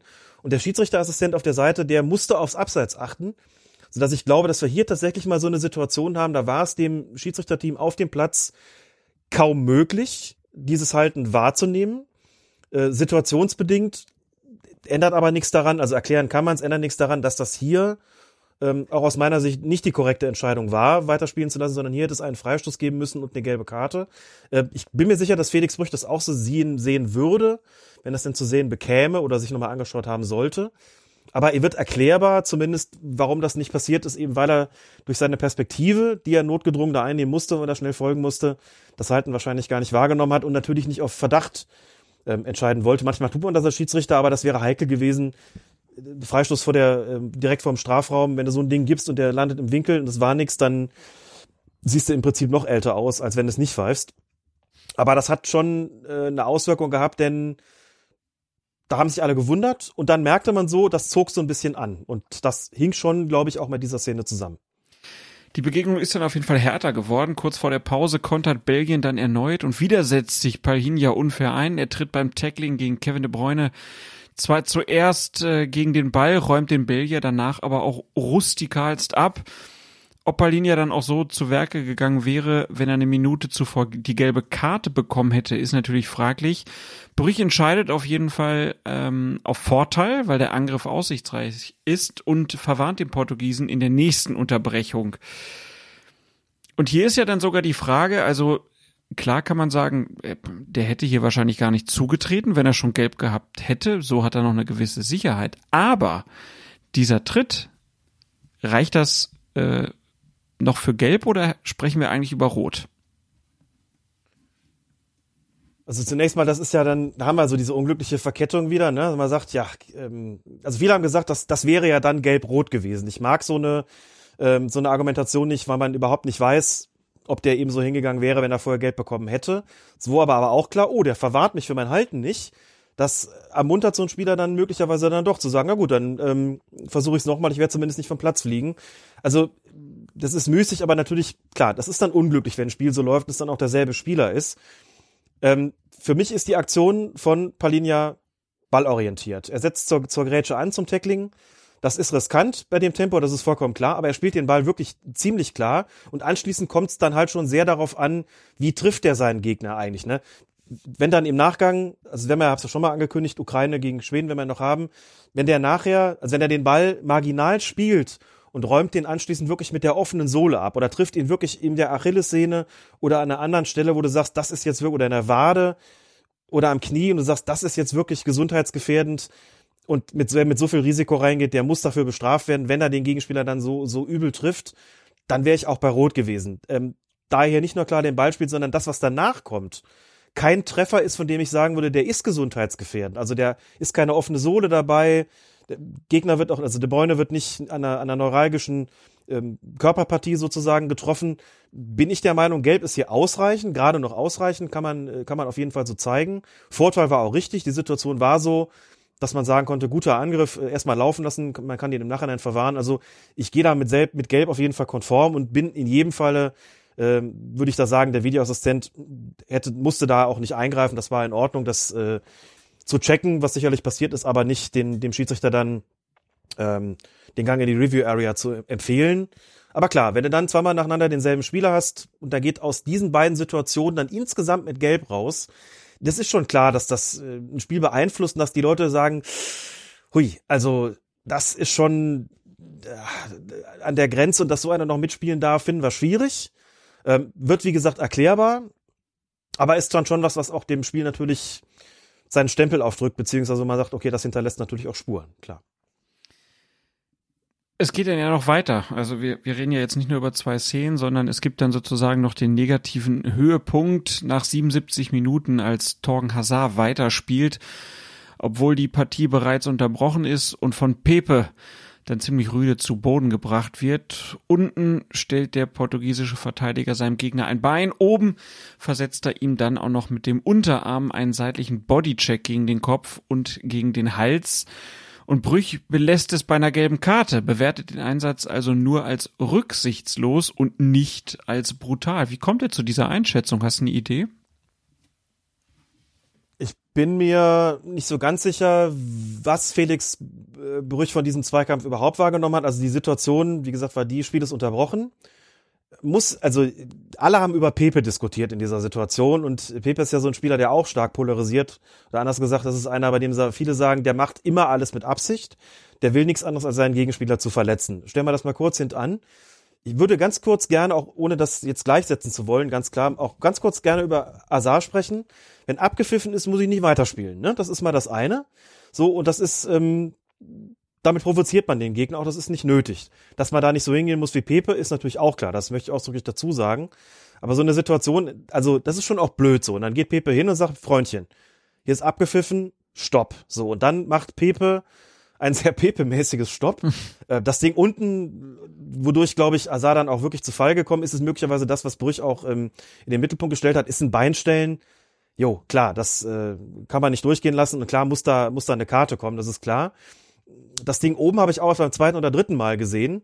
So dann gedacht, tja, dann, es ist nicht, also nicht die Ellenbogenspitze, die er ihm quasi auf die Nase rammt. Es ist schon äh, der Ellenbogen sozusagen als Teil des Unterarms und es ist so am Hals und es ist, es ist, von der Intensität gerade so und von der Stelle gerade so, dass einer wie Pepe wahrscheinlich, lass mich mal so formulieren, klug genug ist zu wissen, was muss ich jetzt hier tun? Wie kann ich den stoppen, ohne anschließend vom Platz zu fliegen? Mhm. Insbesondere vor dem Hintergrund der Linie bisher im Turnier und auch von Felix Brüch in diesem Spiel. Und das hat er möglicherweise genauso gemacht, dass er gesagt hat, dass, also, wie kalkulieren Spieler sind, das ist nochmal eine andere Frage, aber das Gefühl hatte ich hier, der geht genauso hin, dass ihm das nicht als Tätlichkeit ausgelegt wird. Wenn da also es ist auch gerade so gewesen, dass man nicht sagen kann, das ist eine Schlagbewegung. Ne, der holt jetzt nicht aus und rammt dem den Arm gegen den Kopf, sondern das ist schon eher so ein klassischer Bodycheck und auch eben nicht mit der Ellbogenspitze, sondern mit dem Ellbogen als Teil des Unterarms und nicht gegen den Kopf, sondern unten gegen den Hals. Aber sagen wir mal so, ich habe, wir haben auf Twitter auch, auch gerade auch Schiedsrichter gegeben, die gesagt haben, Alex, wie kannst du da noch sagen, dass das im, im dass das Spielraum gibt? Für uns das klar rot. Und es hat andere gegeben, die gesagt haben, nö, nö, das ist, ähm, so ein typischer Grenzfall, wenn er da mit Gelb wegkommt, ist das noch zu vertreten, aber das ist dann schon die berühmte dunkelgelbe Karte. Also wieder so, so ein Fall eigentlich, wo man sagen kann, okay, kommt da eine härtere Strafe, kommt da rot. Gut, allein schon weil es Pepe ist, hast du natürlich sofort genau. 100 Millionen Leute, die da applaudieren und sagen, endlich mal hat ihn einer rausgeschmissen. Ja. Ähm, dass man dafür gute Argumente findet, das würde ich überhaupt nicht in Abrede stellen, aber Gelb war für mich da nicht klar falsch auf jeden Fall.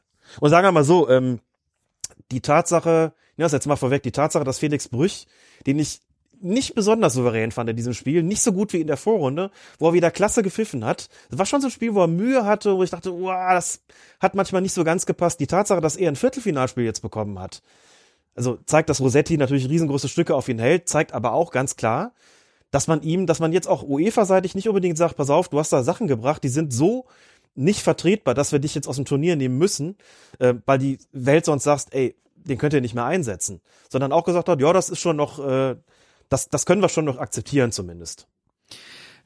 Er hat also keinen Laos gebaut. So schlimm war es denn? Ja, ja, also ja, ja, ich weiß, was du meinst. Ich weiß, was du meinst. Ja, aber gut, in diese Bewertung, da, äh, da werden wir keine Transparenz mehr reinbekommen. Äh, da bin ich, auch was die weite Zukunft angeht, nicht besonders zuversichtlich, dass da irgendwann mal gesagt wird, den schicken wir deshalb nach Hause und der hat so eine Note bekommen, sondern mhm. da kriegt man dann einfach die Spielansetzung und da muss man halt gucken, hm, warum wohl, warum war das wohl insgesamt so. Dann kommen wir zur Partie Frankreich gegen die Schweiz. Und da war der Mann im Einsatz, über den wir vorhin schon mal gesprochen haben, Fernando Rapalini, Rappaglini. Wie spricht man den jetzt aus, Alex? Ich würde ein Nier draus machen. Das Nier. ist dann doch ja ein Nier, genau. Das ist ja meines Argentinier. Das heißt, das geht ins, müsste ins Spanische gehen. Mhm. Äh, Hörerinnen und Hörer, die ihr das besser wisst, korrigiert uns gerne. Ich glaube, ich, dass man ihn Rappaglini ausspricht. Ähm, es sei denn, wir sagen, es sollte, ja, das ist italienisch und deswegen muss es Rappalini sein. Ich glaube, Rappaglini ist mit ist richtig, eher ein Nier. Aber bitte, das äh, ich lerne da sehr gerne dazu. Wir können es ja machen wie Guido Westerwelle damals und äh, sagen, es ist Deutschland hier und dann heißt der Mann Rappalini. Wir sind in Köln. Rappalini. Äh, Fernando. Dat Fernando. Dat Rappalini. Rappalini. also Frankreich gegen die Schweiz ja auf jeden Fall das Hammerspiel, ein Spiel, bei dem man sich in den Fußball verlieben kann, ein wirkliches Highlight bei dieser EM. Wir hatten es vorhin auch schon mal erwähnt. Ein Spiel, was im Elfmeterschießen entschieden wurde und was mit einer, ich würde sagen, bizarren Szene endet.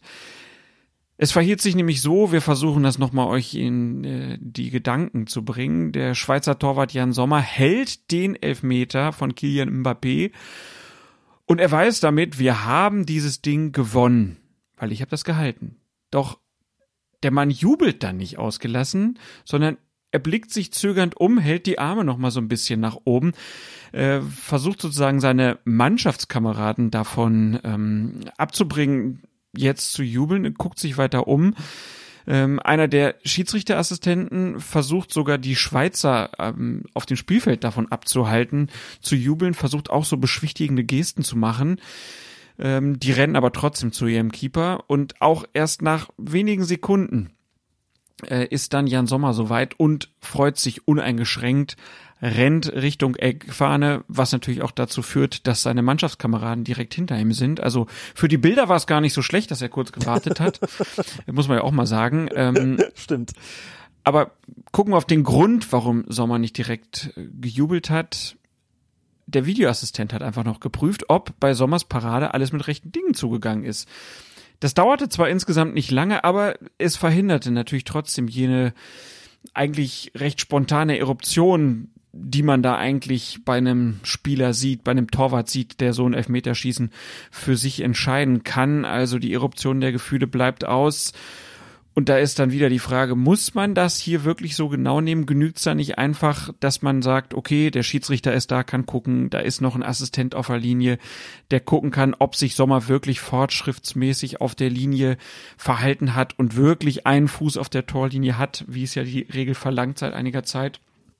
Und dann ist ja natürlich auch die Frage, man stelle sich vor, dieser Elfmeter wäre wirklich wiederholt worden, weil der war sich anmeldet und sagt, na, der Herr Sommer, der steht drei Zentimeter vor der Linie.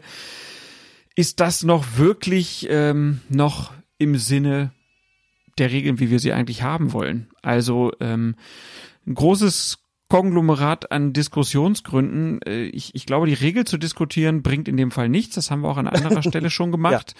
Ja. Ähm, obwohl sie ja hier auch noch mal so ein bisschen die eigene Absurdität vielleicht auch zeigt. Ne? Also wenn man sich überlegt, dass so ein Elfmeter wiederholt worden wäre, weil Sommer vielleicht nur wenige Zentimeter vor der Linie gestanden hätte. Klar, wenn der zwei Meter vorm Tor steht, dann kann man sagen, nu, Junge, das hast du aber nur wirklich falsch gemacht, hast du Pech gehabt. Äh, und äh, vor allem diese Hauptfrage, die ich mir stelle, muss man dafür wirklich den VAR benutzen, weil das ja auch ein paar Sekunden dauert? Kann man dafür nicht die Torlinientechnologie benutzen oder vertraut einfach dem Assistenten, der da an der Seite ja nun mal steht, um auch zu gucken, ob der Ball hinter der Linie ist? Also, wir sind ja wahrscheinlich erstmal einig, dass das blöd ist aus Sicht von Jan Sommer, dass der da nicht direkt jubeln darf. Oh, der arme Kerl. Er hält dann den Elfmeter und kann nicht einfach losjubeln. Und ich meine, wenn, wenn ein Schiedsrichter damit ein Problem hat, ne, dann sagt er ja auch sofort Bescheid, nein, nein, nein, nein, das machen wir jetzt nochmal. Und dann jubelst du nicht lange und dann sagt jeder, ja gut, das, das ist jetzt halt so.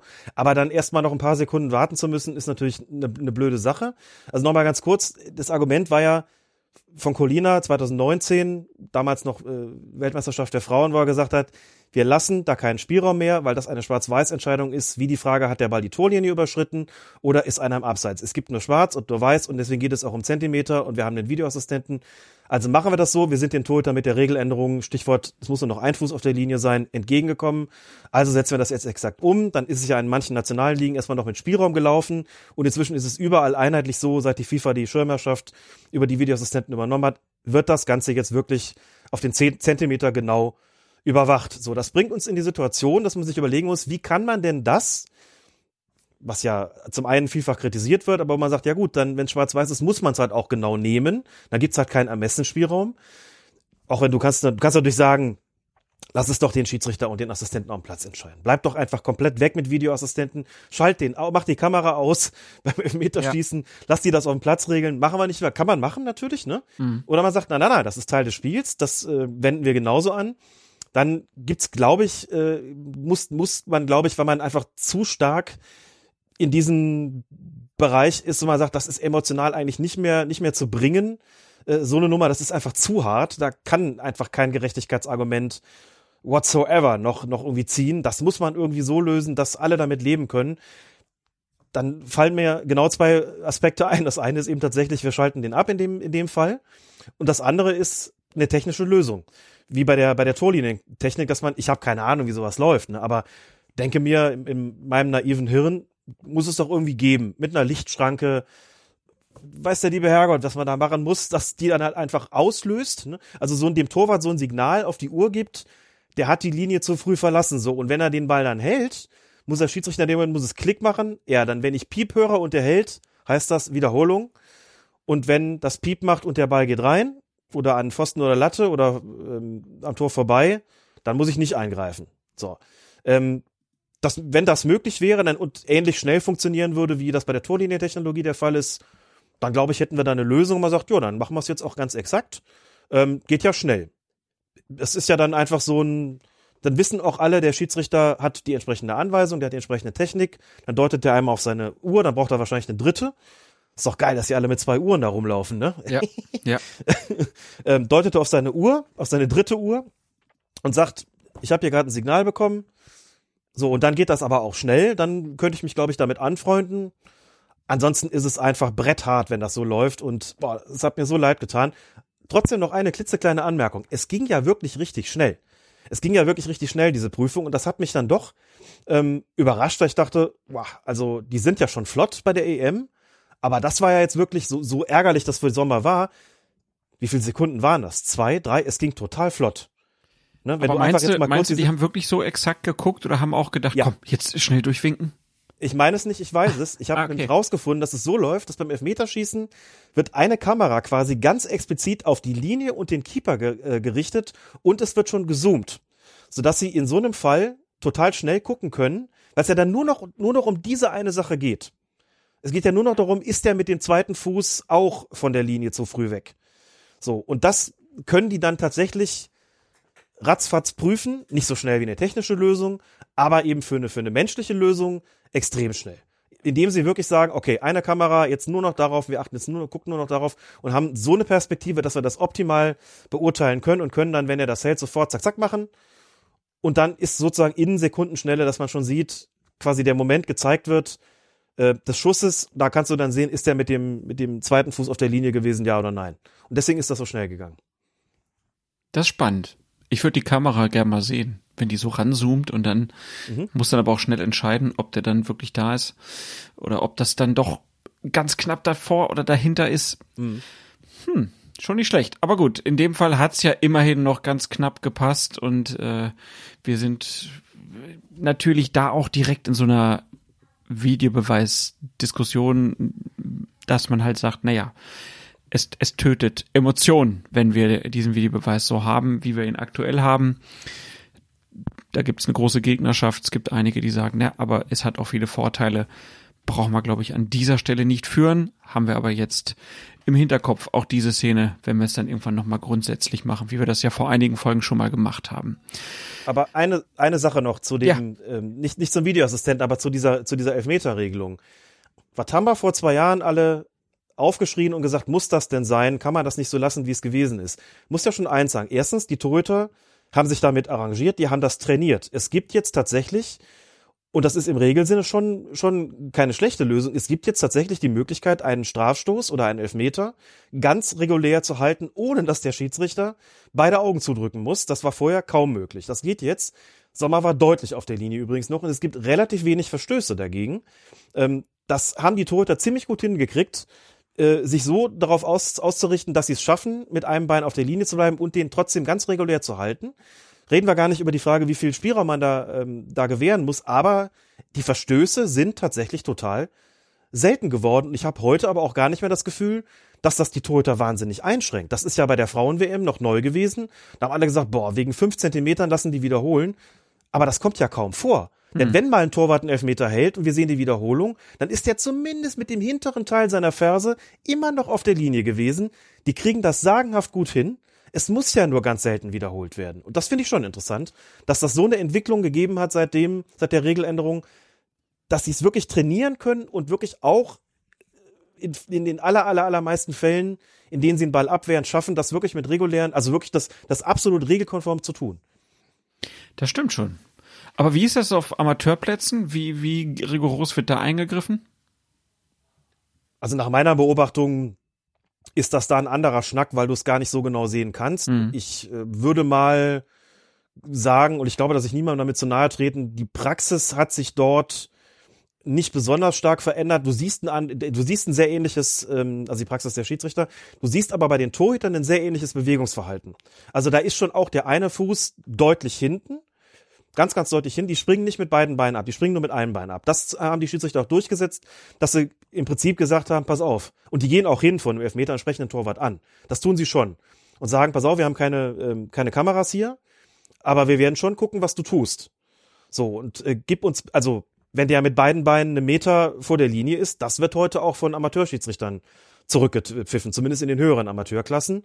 Hat er aber ein Bein hinten, ich glaube, da kommt es nicht auf zehn Zentimeter an, das erkennst du als Schiedsrichter ohne Videoassistent in dem Moment sowieso nicht und dann lässt er im Zweifelsfalle, lässt er das Ding einfach durchgehen, wenn er den hält.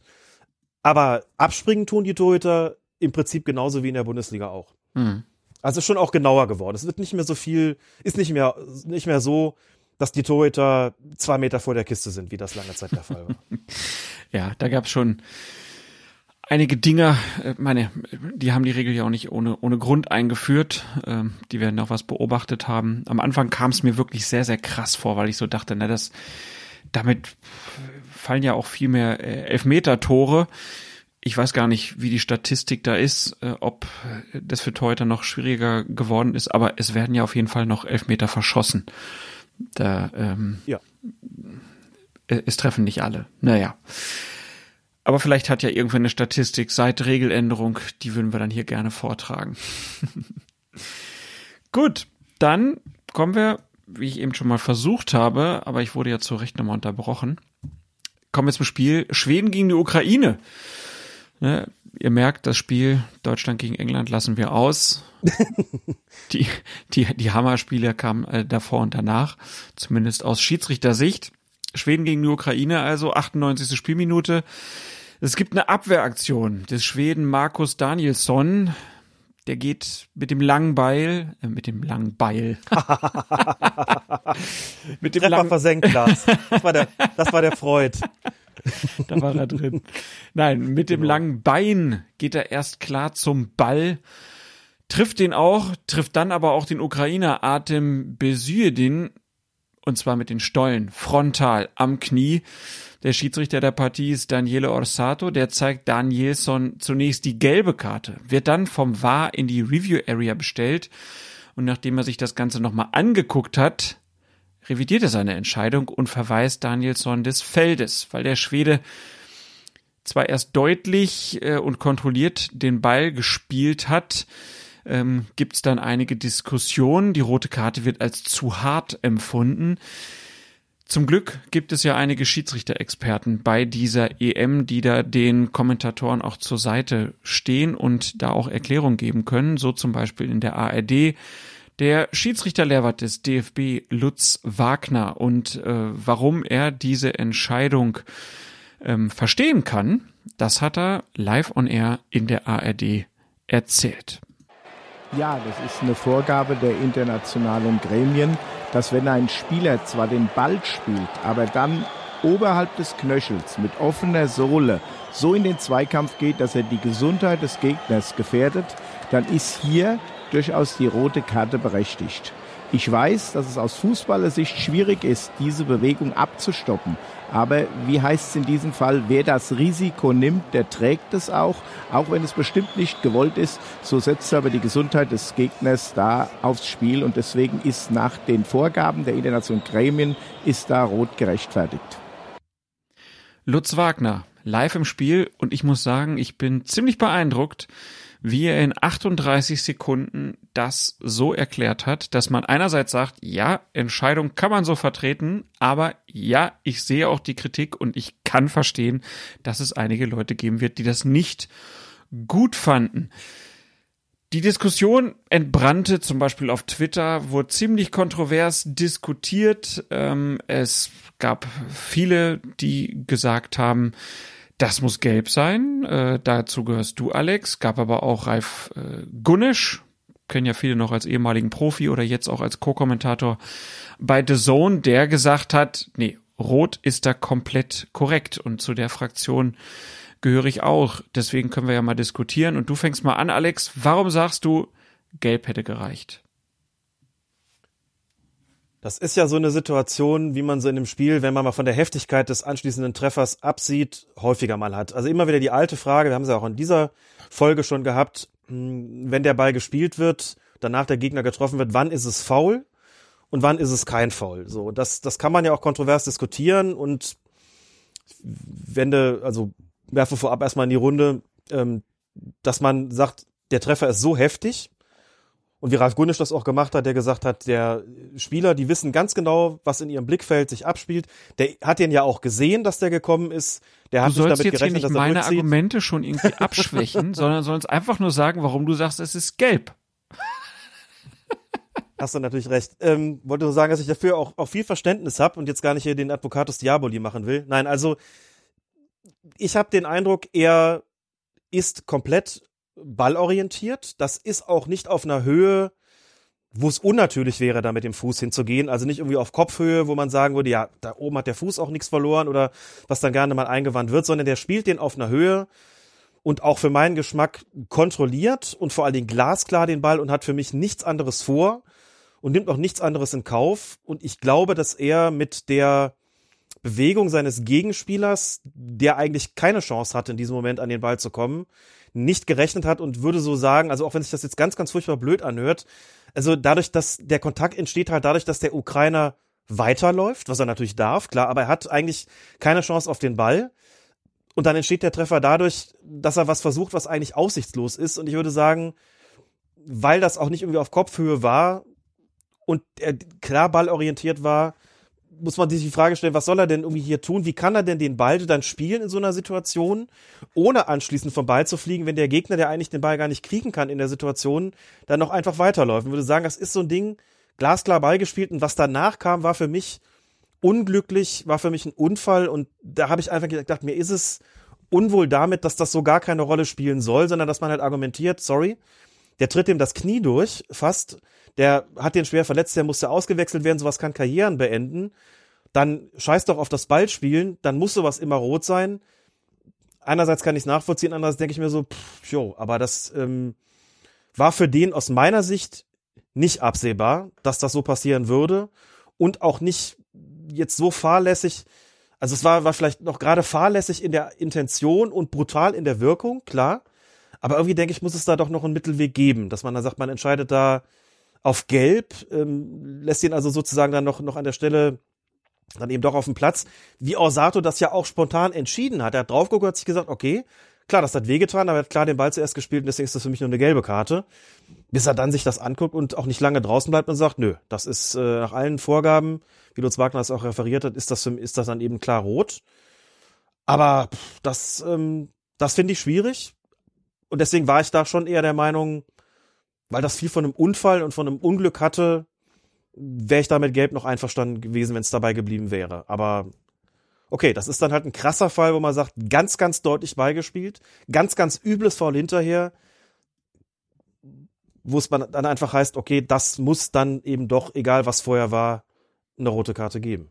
Wir sind ja immer mal wieder auch mit so Szenen äh, konfrontiert worden, wo es darum ging, dass ein Abwehrspieler ähm, jemanden noch umtritt, nachdem die Torchance ähm, ja sozusagen schon ausgeführt war. So, dass man dann halt auch sagt, okay, der hat jetzt abgezogen und dann wird er umgelegt und dann gibt's so, oder gab's früher vor allen Dingen viel so, dass man gesagt hat, naja, der, der konnte ja noch schießen, ähm, deshalb kann der dann danach einen Foul ziehen, wie er will da haben wir ja schon immer gesagt, dass das etwas ist, was uns nicht so richtig gefällt, weil dann wird ja Verletzung Tür und Tor äh, geöffnet, wenn ein Verteidiger einfach sich denkt, boah, den kann ich ja noch einen Tritt mitgeben.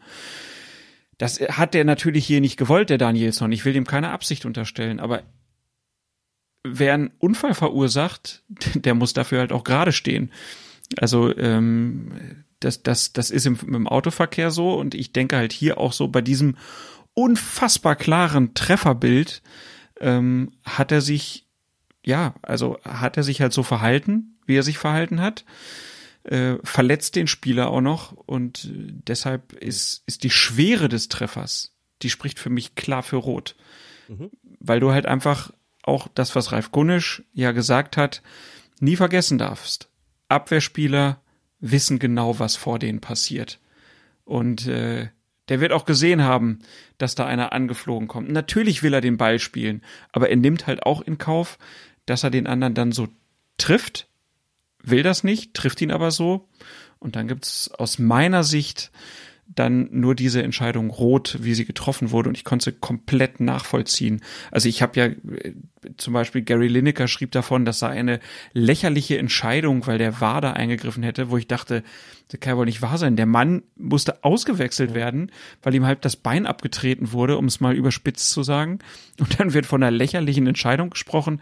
Das fand ich komplett drüber. Und natürlich sind die Bilder des Videobeweises und auch die Zeitlupen und alles Mögliche wirkt dann natürlich brutaler als in der Live-Geschwindigkeit. Aber ich meine, er trifft ihn ja nun mal voll, nimmt ihn aus dem Spiel und äh, dann kriegt man halt rot. So wäre meine Argumentation. Und du jo. hast ja auch schon gesagt, dass du es nachvollziehen kannst. Und ich kann aber auch äh, natürlich nachvollziehen, das, was du angeführt hast, dass man halt sagt, okay, äh, das ist ein Graubereich, weil er halt ja ähm, schon versucht, den Ball zu spielen und er hat ein bisschen Unglück. Wir hatten Hugo äh, Loris vorhin, äh, der dem Spieler da ja auch ins Gesicht geschlagen hat, wo man dann sagt, hm, auch eine schwierige Entscheidung. Und mhm. ich würde halt in dem Fall sagen, aufgrund der Schwere äh, dessen, was da passiert äh, ist, würde ich sagen, ähm, ja, gibt's dann Rot. Und das ist auch okay so. Die Schwere ist ganz sicher auch das Argument hier gewesen und es ist, es liegt wirklich, es ist wirklich geradezu ein Muster, ein Musterfall, weil du deswegen ist diese Szene so, also regeltechnisch ist sie im Prinzip wirklich pures Gold. Hm. Du hast ein glasklares Spielen des Balles, also auch nicht irgendwie zufällig, sondern völlig gezielt und auch klar getroffen, klar von dem Gegner Ball gewesen, wirklich perfekter geht's eigentlich gar nicht mehr. Eine klassische Abwehraktion und danach hast du einen genauso glasklaren Volltreffer, der mega brutal aussieht. Du hast wirklich beides. So, und dann hast du eigentlich also zwei, sagst ja, und jetzt müssen wir eine Entscheidung treffen, wie wir damit umgehen wollen. Wollen wir irgendwie uns in der Mitte treffen und sagen, Ball gespielt, aber übel getroffen, also machen wir wie Freistoß und Gelb draus. Also, dass man das, äh, dass man da nicht weiterlaufen lässt, ich glaube, da sind wir uns schon alle einig, dass das keine Aktion ist und sagt, ja, aber er spielt erst einen Ball und was danach kommt, ist egal. Also kann es hier nur weitergehen. Der hätte überhaupt nicht pfeifen dürfen. Ich glaube, das, äh, das ist, glaube ich, in niemandes Sinne, hoffe ich doch. So, aber dass man über die Farbe der Karte spricht, ist halt schon dann interessant und dass man sagt, nein. Und das, das ist ja der regelphilosophische Hintergrund. Meine Osato war ja nur kurz draußen, wie gesagt, und kommt zurück und gibt eine rote Karte mit einer, also so wie er sie auch gezeigt hat, war so, ja, was soll ich machen? Ich habe gerade das Bild gesehen. Ja. Ähm, das ist grenzt an Körperverletzung und dass du den Ball vorher gespielt hast, interessiert uns nicht. Ich muss das so machen. Damit ist auch vollkommen klar, natürlich ist der Eingriff absolut berechtigt gewesen. So und wirklich so ein Ding, okay, das ist jetzt wirklich mustergültig. So sollen und müssen wir das machen. Das ist eine klare Setzung dann, die man vornimmt und sagt, dann steht die Gesundheit der Spieler im Mittelpunkt und wie Lutz Wagner auch gesagt hat, ist dann völlig egal, ob du vor den Ball spielst, du nimmst das Risiko auf dich, du trägst es, ob beigespielt oder nicht. Wenn du den so triffst, den Gegner, dann ist das gesundheitsgefährdend und dann wiegt das schwerer. So, und wenn du dann noch Gunnisch dazu nimmst, der als Verteidiger und als Profi, Ex-Profi natürlich auch gut beschreibt, er sagt, sorry Jungs, ich bin Selbstverteidiger gewesen, die wissen genau, was sie tun. Dann und muss man schon und er sagt halt auch, eigentlich bin ich immer auf Verteidigerseite. Genau. dann muss man schon eins und eins zusammenzählen und sagen, okay, dann ist das so aber auch, auch richtig und im Sinne des Fußballs gewesen und dann äh, stehe ich auch nicht an zu sagen, dann korrigiere ich mich da gerne oder nehme diese, diese Ansichten, diese Meinung auch auf und finde die Argumente ja auch vollkommen plausibel. Es hat mich ges erst geschmerzt, aber so im Laufe der Diskussion muss ich schon auch sagen, habe ich dann den Argumenten für Rot immer mehr abgewinnen können. Blödsinnig fand ich sie ja eh nie. Aber auch sagen, boah, okay, das ist schon, da muss man erstmal gegen an, das ist schon, ähm, schon gut argumentiert. Ähm, vielleicht auch, weiß nicht, war als Schiedsrichter gerne mal ein bisschen papagnädig auf dem Platz. Ähm, ist in solchen Situationen dann vielleicht auch so, dass ich eben tatsächlich auch oft äh, so ein bisschen die Entschuldigung so und denke so, boah, komm, der wollte nur den Ball spielen. Das ist echt unglücklich dumm und dumm gelaufen. Belassen wir es mal gelb, können alle mit leben. Äh, ist ein bisschen dumm ausgegangen, aber ich nehme zur Kenntnis, dass Papagnedis heute nicht mehr so gefragt sind. Vielleicht ist das auch gut so. Ja, also Papa Gnedig, glaube ich ja, also so Manuel Gräfe ist ja schon auch ein Papa Gnedig, ne? Äh, äh, der wird ja auch gefeiert mhm. dafür, dass er halt mal, mal, mal wegguckt. Aber ähm, wenn es um Verletzungen geht, so dann dann bin ich irgendwie immer, dass ich so denke, nee, da, da wird einer aus dem Spiel genommen mhm. und es war jetzt nicht nur ein kompletter Unfall, sondern da hat auch einer eine Abwehraktion und äh, das dadurch äh, ja sozusagen ausgeführt. Ja. Dann ist das halt so. Aber ich sehe auch, dass es hier Diskussionsmöglichkeiten äh, gibt, fand aber halt auch so, ne, einmal das, was Ralf gesagt hat, und dann halt auch der Schiedsrichter, wie er die rote Karte so gibt nach dem Motto, hey Junge, ich weiß, du willst das gar nicht, du wolltest das gar nicht, aber so sind die Regeln. Und ähm, mhm. die haben wir jetzt nochmal. Und das, sie sind, sie genau. sind auch nicht, sie sind auch nicht komplett falsch, die Regeln. Was soll ich machen? Du hast mir das Knie durchgetrottet. Jede droht für, genau. So hat er das gesagt. Ja. Daniele Orsato. Juti, dann würde ich sagen, äh, sind wir die. Und dann, und dann ja? müssen wir, ja. ne, also nur, äh, also, weil ich gerade nochmal, weil ich einen bestimmten Tweet suchte, äh, bin ich hier nochmal über einen anderen Tweet across gekommen, wollte ich gerade sagen. Das ist, wenn man dieses, diesen wunderbaren, diesen, diesen sehr schön fachlichen Blog Law 5, The Referee, früher The Third Team immer liest, dann gewöhnt man sich mit der Zeit, das neige ich eigentlich gar nicht, ähm, kommt man diese, diese, diese englische Fachsprache wieder rein. Und deswegen ist bei mir manchmal so, dass ich dann irgendwie äh, ähm, an manchen Stellen plötzlich ins, ins Englische verfalle, jetzt beim Podcast nicht, wo ich sonst nie täte äh, bin ich nochmal über das Bild von den kleinen Schienbeinschonern gestolpert. Mich dann irgendwie auch so frage, also in der Regelkunde wird alles dafür getan, die Spieler zu schützen vor gesundheitlichen Schäden und sie selbst äh, tragen inzwischen teilweise Schienbeinschoner, die noch nicht mal die Größe einer Zigarettenschachtel haben. Schon irgendwie auch alles ein bisschen, bisschen strange, ne? Ja, bald, so richtig zusammen. Bald laufen sie mit einem, äh, so einem Rugby-Helm rum, um gegen, um ihr Gehirn ja. zu schützen. Genau. Aber untenrum tragen sie nur kleine Zigarettenschächtelchen genau. Äh, das ist auch so, ich, das ist so ein Trend, den ich nie verstanden habe. Ich fand das nämlich immer ganz gut, wenn ich so richtige Schienbeinschoner anhatte. Also die auch unten den, mhm. äh, den Fuß so umschlossen hatten. Das gab nochmal eine Sicherheit für so einen wie mich, der auch gerne mal umgeknickt ist. Und dann konnte man sich das so ums Schienbein rumbinden. Mich hat das auch nie beim Laufen äh, gestört oder irgendwas. Ich habe da im Spiel nie groß dran gedacht. Das hat die Stutzen auch immer gut oben gehalten. Also eigentlich nur Vorteile bei den Dingern. Und jetzt werden da nur so Mini-Teilchen genommen äh, weil die Herren Schönspieler keine Lust haben, da irgendwas Schweres durch die Gegend zu tragen. Oder wie erklärt man sich das sonst? Keine Ahnung. Keine Ahnung, ja, genau. Irgendwie sowas muss es sein. Ist man nicht mehr so leichtfüßig gefühlt vielleicht? Ja, offensichtlich. Muss man, glaube ich, mit, mit, mit Spielern äh, mal reden, die das, äh, die das so praktizieren. Genau. Wie läufst du eigentlich rum da unten? Wo wir ja schon beim Thema Kleidung sind, kommen wir zu einer Kategorie, die wir so ein bisschen außer Acht gelassen haben in letzter Zeit, ähm, und zwar zur Kategorie Mode. Wir sind ja der Mode-Podcast Nummer eins in Deutschland und haben deshalb gerne eine Statistik von Armin hier aufgenommen. Äh, Armin macht den Podcast Läuft schon und er hat untersucht, welche Trikotfarben die Schiedsrichter bei dieser EM getragen haben. So, und jetzt kommen wir zum Zwischenstand nach dem Achtelfinale. Wir kennen die Farben, es gibt Blau, es gibt Gelb, es gibt Pink und es gibt Schwarz. Und jetzt könnt ihr mal überlegen, so wie ist wohl die Verteilung? Also wir haben insgesamt äh, 44 Spiele gesehen. Wie viele Spiele in Blau, wie viel in Gelb, wie viel in Pink und wie viel in Schwarz?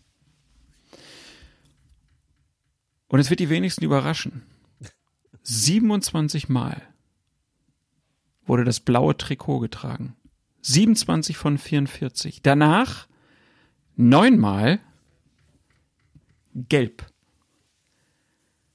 Bleiben noch acht Spiele übrig und die verteilen sich wie folgt. Sechs mal pink und zwei lächerliche Male schwarz, Alex. Was ist da los? Das ist im Prinzip ein bisschen der Untergang des Abendlandes auch, oder? der Untergang jedweder Fußballkultur, Klaas. Wir sind rettungslos verloren. Wo sind wir hingekommen? Ist Schande. Schande. Das gute alte schwarze Trikot in den Dreck geworfen und noch drauf rumgetrampelt. Zweimal zweimal. Ich bin blank entsetzt. Ich meine, also, das ist ja vielleicht deswegen, weil die, die Herrschaften alle zeigen wollen, was sie für Modellathleten sind. Das Schwarze trägt ja nicht so auf, da sieht man es halt nicht so, ne? Und dann irgendwie glauben, okay, da muss man das. 27, also blau ist jetzt das neue Schwarz, ja? Das kann ja wohl nicht wahr sein. 27 Mal diesen hässlichen Lappen übergestreift, wo man so ein schönes, elegantes, wunderbar geschnittenes, adrettes, hervorragendes Schwarz hätte. Lässt man es liegen in der Ecke. Man ignoriert es einfach. Man guckt es nicht mal mit dem Arsch an. Obwohl der auch schwarz ist in der Hose, ja? Also bitte zweimal. Ich bin untröstlich. Ich bin niedergeschmettert. Ich bin gekränkt, beleidigt ich, ich muss heute Abend ungeduscht, geduzt und ausgebuht ins Bett gehen. Das ist, also das ist, also das kann man doch nicht machen. Was ist das für ein Sittenverfall, der da herrscht bei dieser Europameisterschaft? Auch an dieser Stelle. Ungeheuerlich. Und dann gucken wir uns doch bitte an. Das ist ja alles, das geht ja alles noch weiter, das ist alles noch viel schlimmer. So, dann hat Armin. Ja, warte. Wir müssen erstmal kurz. Ja. Wer, weißt du denn, wer die Helden, beruhigen. wer die Helden sind, die noch das schwarze Trikot durch Europa getragen haben? Die Helden heißen Cüneyt Chakir und Guter Björn Mann. Kuipers. Na Und klar. Björn Kuipers. Die Klassiker. Und es sind halt auch die Klassiker. es sind halt einfach die Alten unter den Schiedsrichtern, die noch wissen, was sich gehört, die noch wissen, was gut aussieht, was ein Mann von Welt, insbesondere wenn er Schiedsrichter ist, heute trägt. Diese beiden wissen das noch. Das muss man ja auch mal klar sagen. Ja. Çakır übrigens. So ist äh, das nämlich. au- ja jetzt auch, auch mit Glatze, ne? Wir, wir haben sehr viele Schiedsrichter mit Glatze wieder dabei. Ja, das stimmt. Eifern alle Colina nach, nicht wahr? Müsst, müsst ihr mal drauf achten. Also viele ohne Haupthaar. Sehr spannend. So, jetzt kommt's weiter, ne? Ja. Der Armin von Läuft schon hat nochmal geguckt, so wie sind denn die gelben Karten pro Spiel nach Trikotfarbe im Schnitt verteilt? Und da ist es nämlich so, dass die, die sechsmal Pink trugen, im Schnitt 2,33 gelbe Karten gaben. Die blauen 27 Mal von 44, ich sag's nochmal. 2,85 gelbe Karten, gelb 3,11 und unsere beiden Helden schwarz 3,5 gelbe Karten. Aber das ist ja statistisch ja kaum, das ist ja eine Marginalie bei zweimal. Das ist doch gar nicht aussagekräftig. Das sagt ja nichts, da 3,5. Das ist, ja gut, also, äh, das, Also als Spieler bei der Europameisterschaft, wenn man sieht, der Schiedsrichter kommt in Pink raus, dann kannst du mal zutreten. Da gibt's kein Gelb. Ja, Geil, gucken, aber sehr ist- gute Arbeit. ja. Das hat mir sehr, sehr gut gefallen. wunderbar. Äh, Da einfach mal drauf zu achten, wie die das tragen. Und dass es nur zweimal schwarz sind, hat mich wirklich komplett Mhm. überrascht. Also äh, Pink fällt ja, finde ich, echt so richtig auf. Das sind so richtig Mhm. krasse Trikotfarben, wo ich auch wirklich jedes Mal denke, muss man tragen wollen? Ja, Meins bleibt es weiterhin nicht. Ich habe ja dann mich auch direkt äh, bei Twitter mal äh, beim, äh, beim Herrn Altehänger äh, erkundigt, ob es denn auch Fotos von dir gibt im pinken Trikot. Da sagt er dann auch, nee, in den Klassen, wo wir pfeifen, da trägt man das nicht. Ist ja auch irgendwie ganz schön. Würde, also wenn du jetzt einen Schiedsrichterabend machst, äh, eine Ausbildung von Schiedsrichtern, sagst du denen dann auch, fahrt mal lieber nicht direkt mit dem pinken Trikot zum ersten Spiel? nein, also das Pinke muss man dazu sagen, ist auch, das liegt auch am Hersteller. Ähm, als du Tobi gefragt hast, ob, ob wir schon mal im Pink unterwegs waren, dann muss man sagen, dass ähm, da wir eine ganz andere Marke getragen haben, da war das Pinke gar nicht im Angebot. Ähm, oder gar nicht in der Kollektion, besser gesagt. Das ist jetzt eben der, der Ausrüster, der jetzige, ähm, der europäischen Schiedsrichter, der hat dieses Pinke im Angebot, aber bei dem äh, Hersteller, den die Schiedsrichter im DFB-Bereich ähm, nutzen, da ist Pink gar nicht mit dabei. Nein, ich mache das ansonsten bei der Ausbildung, bei der Grundausbildung macht man es eigentlich so. Also es steht immer noch in den Regeln drin, die Farbe Schwarz ist dem Schiedsrichter vorbehalten. Und es ist ja so, wenn du eine Grundausbildung für Schiedsrichter und Schiedsrichterinnen machst, insbesondere bei den sehr vielen, also bei uns immer in Köln sind immer sehr viele sehr junge dabei, die vielleicht auch nicht so viel Geld haben. Gut, da ist es oft so, dass die, oder sollte so sein, dass die Vereine den Schiris zumindest eine Grundausstattung stellen die den finanzieren. Dazu gehören aber nicht unbedingt drei verschiedene Trikots so. Und er sagt, wenn ihr euch nur ein Trikot kauft von eurem Geld oder wenn der Verein euch was so sein soll, wie gesagt, ähm, das sponsert, dann nehmt doch bitte das Schwarze. Denn das schwarze Trikot ist grundsätzlich diese Farbe ist erstmal dem Schiedsrichter vorbehalten und zum anderen ist das immer noch diejenige Farbe, die die Mannschaften ansonsten am seltensten tragen. Das heißt, man kommt am seltensten in Konflikt damit. Es gibt natürlich Mannschaften, die in Schwarz auflaufen inzwischen, aber immer noch relativ wenige. Also sage ich, wenn ihr da äh, eine Entscheidung treffen müsst, dann bitte nicht blau, nicht gelb, nicht rot, sondern dann nehmt eben das Schwarze. Das, äh, da könnt ihr euch im Zweifelsfall auch drauf berufen und sagen, hör mal, das ist meine Farbe. Ähm, ihr habt bitte, bitte zu wechseln. Auch schon die deutschen Dinger dadurch erlebt. Ähm, was dann passiert, wenn dann eine Mannschaft sagt, ja, wir haben nur schwarz. Ja, Schiri ja ich auch. Und dann müssen wir ja irgendeine Lösung finden. Kannst ja nicht das Spiel ausfallen lassen, deswegen halt. Ne? Und eigentlich ist es nicht statthaft, dass ein Schiedsrichter so ein Leibchen anzieht, weil das auch kacke aussieht und dann im Zweifelsfall die Autorität schmälert. Andererseits, wenn du sagst, ja gut, dann tragen halt ziehen halt elf Leute das Ding über, man sieht keine Rücknummer mehr, ist auch ungünstig, ne? Das stimmt. Unschön. Hast du eigentlich ein, Äh, ein ja. All-Time-Lieblings-Schiedsrichter-Trikot? Ja, durchaus. Es gab, ähm, also wenn ich jetzt eins nennen müsste, dann würde ich tatsächlich das, also die Bundesliga-Schiedsrichter sind lange Zeit von Erima ausgerüstet worden, Mhm. bis dann der, der, der Turn zu Adidas kam, ähm, kurz nach der Jahrtausendwende, meine ich, wäre das gewesen. Müsste so 2002, 2003 rum gewesen sein. Und ich glaube, die letzte Erima-Kollektion, die es gab vor dem Ausrüsterwechsel hin zu Adidas, die nannten sich Silverado. Da weiß ich sogar noch die Bezeichnung. Das liegt auch nur daran, dass sie mir so gut gefallen haben. Silverado hatte ich in Gelb, in Schwarz, in Blau und in Grün. Und das war eine richtig schöne Kollektion. Die waren vom ganzen Design her so, dass sie mich richtig überzeugt haben. Und das ist auch heute so, wenn ich das sehe, dass ich denke so, das war eigentlich das Trikot, das ich am liebsten getragen habe. Das fand ich eigentlich am schönsten.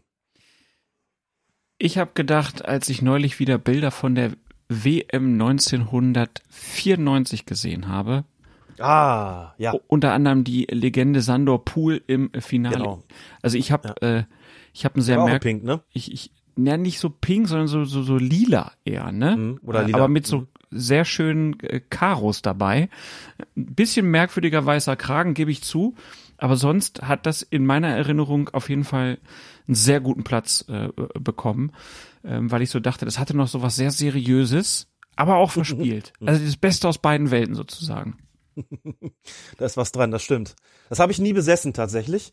Was daran lag, dass es eben ein Adidas-Trikot schon war und das auf internationaler Ebene bereits getragen wurde. Ja. Während in der Bundesliga, man hat sich als, als Schiedsrichter zumindest in Deutschland ähm, doch sehr stark an den, an den Ausrüstern, an den Trikots orientiert, die die Bundesliga-Schiedsrichter getragen haben, weil es ja auch immer auch darum ging, kauf so ein, dass du es auch im Gespann tragen kannst. Und dann orientiert man sich schon an der Mehrheit, und das war schon ganz klar so, das ist auch gepusht worden von den Sportartikelherstellern, hier kauft das, das, was die in der Bundesliga äh, tragen, das wollte man ja auch. Ne? Man hat ja gedacht, oh, das sind die, die man jeden Samstag sieht. Man hat weniger dran gedacht, wie ist denn das auf internationaler Ebene? Was tragen die da eigentlich? Sondern eher auf die Bundesliga geguckt und sich daran orientiert. Also das war zumindest in meinem, meinem Wirkungskreis war das so und ich glaube, das ähm, dürfte im Amateurbereich relativ ähm, mehrheitsfähig gewesen sein. Es gab das übrigens auch äh, noch in Weiß, äh, das Trikot, also weiß-schwarz. Das fand ich auch ganz gut. War ganz gut. Ja, Und ich Sandro, verbinde dieses Trikot Ja. übrigens tatsächlich, ich verbinde dieses Trikot, von dem du sprichst, tatsächlich ähm, quasi ausschließlich mit Chandor Pool. Das ist für mich so der, so die Ideal, vielleicht weil das auch das, er war zu der damaligen Zeit schon auch ein, das, ein Schiedsrichter, der ähm, viele Spitzenspiele gepfiffen hat, auch ähm, das Champions League Finale 1900, na, was war 96 oder 97, das Borussia Dortmund gewonnen hat, auch Schiedsrichter Chandor Pool vor nicht allzu langer Zeit übrigens verstorben. Ja, vor einigen Wochen ist gelesen. noch gar nicht so lange her. Chandor Pool mit dieser dieser völlig unaufgeregten, unspektakulären Frisur auch, was ist so, ein, so also so so das- das war noch zu einer Zeit, da hat man auch noch nicht so Wert drauf gelegt, so so so dressmännisch irgendwie rüberzukommen. Chandor Pool war immer einer, das war vielleicht so das war auch so oft international eben einer der ersten, zu dem ich wirklich aufgeschaut habe als Schiedsrichter, diese unglaublich ruhige, gelassene Art, Spiele zu leiten, der gelassene, relaxte Umgang mit den Spielern, dieser Sachverstand beim Pfeifen, also Chandor Pool war für mich schon ganz, ganz großer und den assoziiere ich mit diesem Trikot und umgekehrt. Das haben auch andere getragen, aber für mich war Chandor Pool derjenige äh, und ist immer noch an den, an den ich denken muss, wenn ich dieses Trikot sehe. Bis heute. Schandor also. Habe ich natürlich wieder Ja. falsch gemacht. Vielleicht liegt es auch einfach daran, dass er das ziemlich lange getragen hat. Und zwar auch bei ziemlich legendären Spielen. Der Mann hat ja nicht nur das WM-Finale 1994 zwischen Brasilien und Italien gepfiffen, sondern er hat auch bei der EM 96 das Spiel Deutschland gegen England gepfiffen und er hat das Champions League Finale in München zwischen Ja. Dortmund und Turin geleitet. Und immer hat er diese Trikotart getragen. Mal in Pink, mal in Rot, mal in Dunkelblau, mal in Weiß. Tja, und jetzt leider Ende Mai mit äh, 65 Jahren äh, gestorben und äh, Roberto Rossetti hat gesagt, mein Idol und guter Freund Siehste? ist gestorben. Ähm, er sagt, er hat ihm sehr viel zu verdanken. Äh, hat wohl auch bis zum Schluss noch als Vizevorsitzender der Schiedsrichterkommission des ungarischen Fußballverbands gearbeitet, war auch Beobachter noch für die UEFA. Ja, und recht jung verstorben. Ähm, aber wirklich jemand mit sehr, sehr vielen großen Auftritten. Großen, ersten großen Auftritt hatte er beim Hinspiel des UEFA-Pokalfinales zwischen Dortmund und Turin in Deutschland. Also das hat Italien noch 3-1 gewonnen. Also war das gar nicht 94, da habe ich mich vorhin bei den Bildern wohl verguckt gehabt. Ähm, ja. Und ich hoffe, dass man ihm nicht nur Rosen auf sein Grab gelegt hat, sondern tatsächlich auch eines dieser Schiedsrichtertrikots. Denn das hätte er sehr verdient und ähm, ja, wie gesagt, ein, ein großer, viel zu früh verstorben, aber hier, glaube ich, auch seine wirklich gebührende Würdigung erfahren. Ja. Völlig zu Recht. Nee, ich habe mich doch nicht verguckt. Es war vorhin wirklich, also 97 auch das Champions League Finale. Also UEFA Pokalfinale, Champions League Finale. Alles. Alles, alles gepfiffen. Großer Maßstäbe Schiedsrichter gesetzt, gewesen. muss man wirklich sagen. Ja. Mensch, jetzt sind wir über die lustigen Trikotgeschichten jetzt noch zu so einer traurigen Nachricht gekommen, aber inklusive natürlich einer Würdigung, äh, die auf jeden Fall verdient hat an dieser Stelle.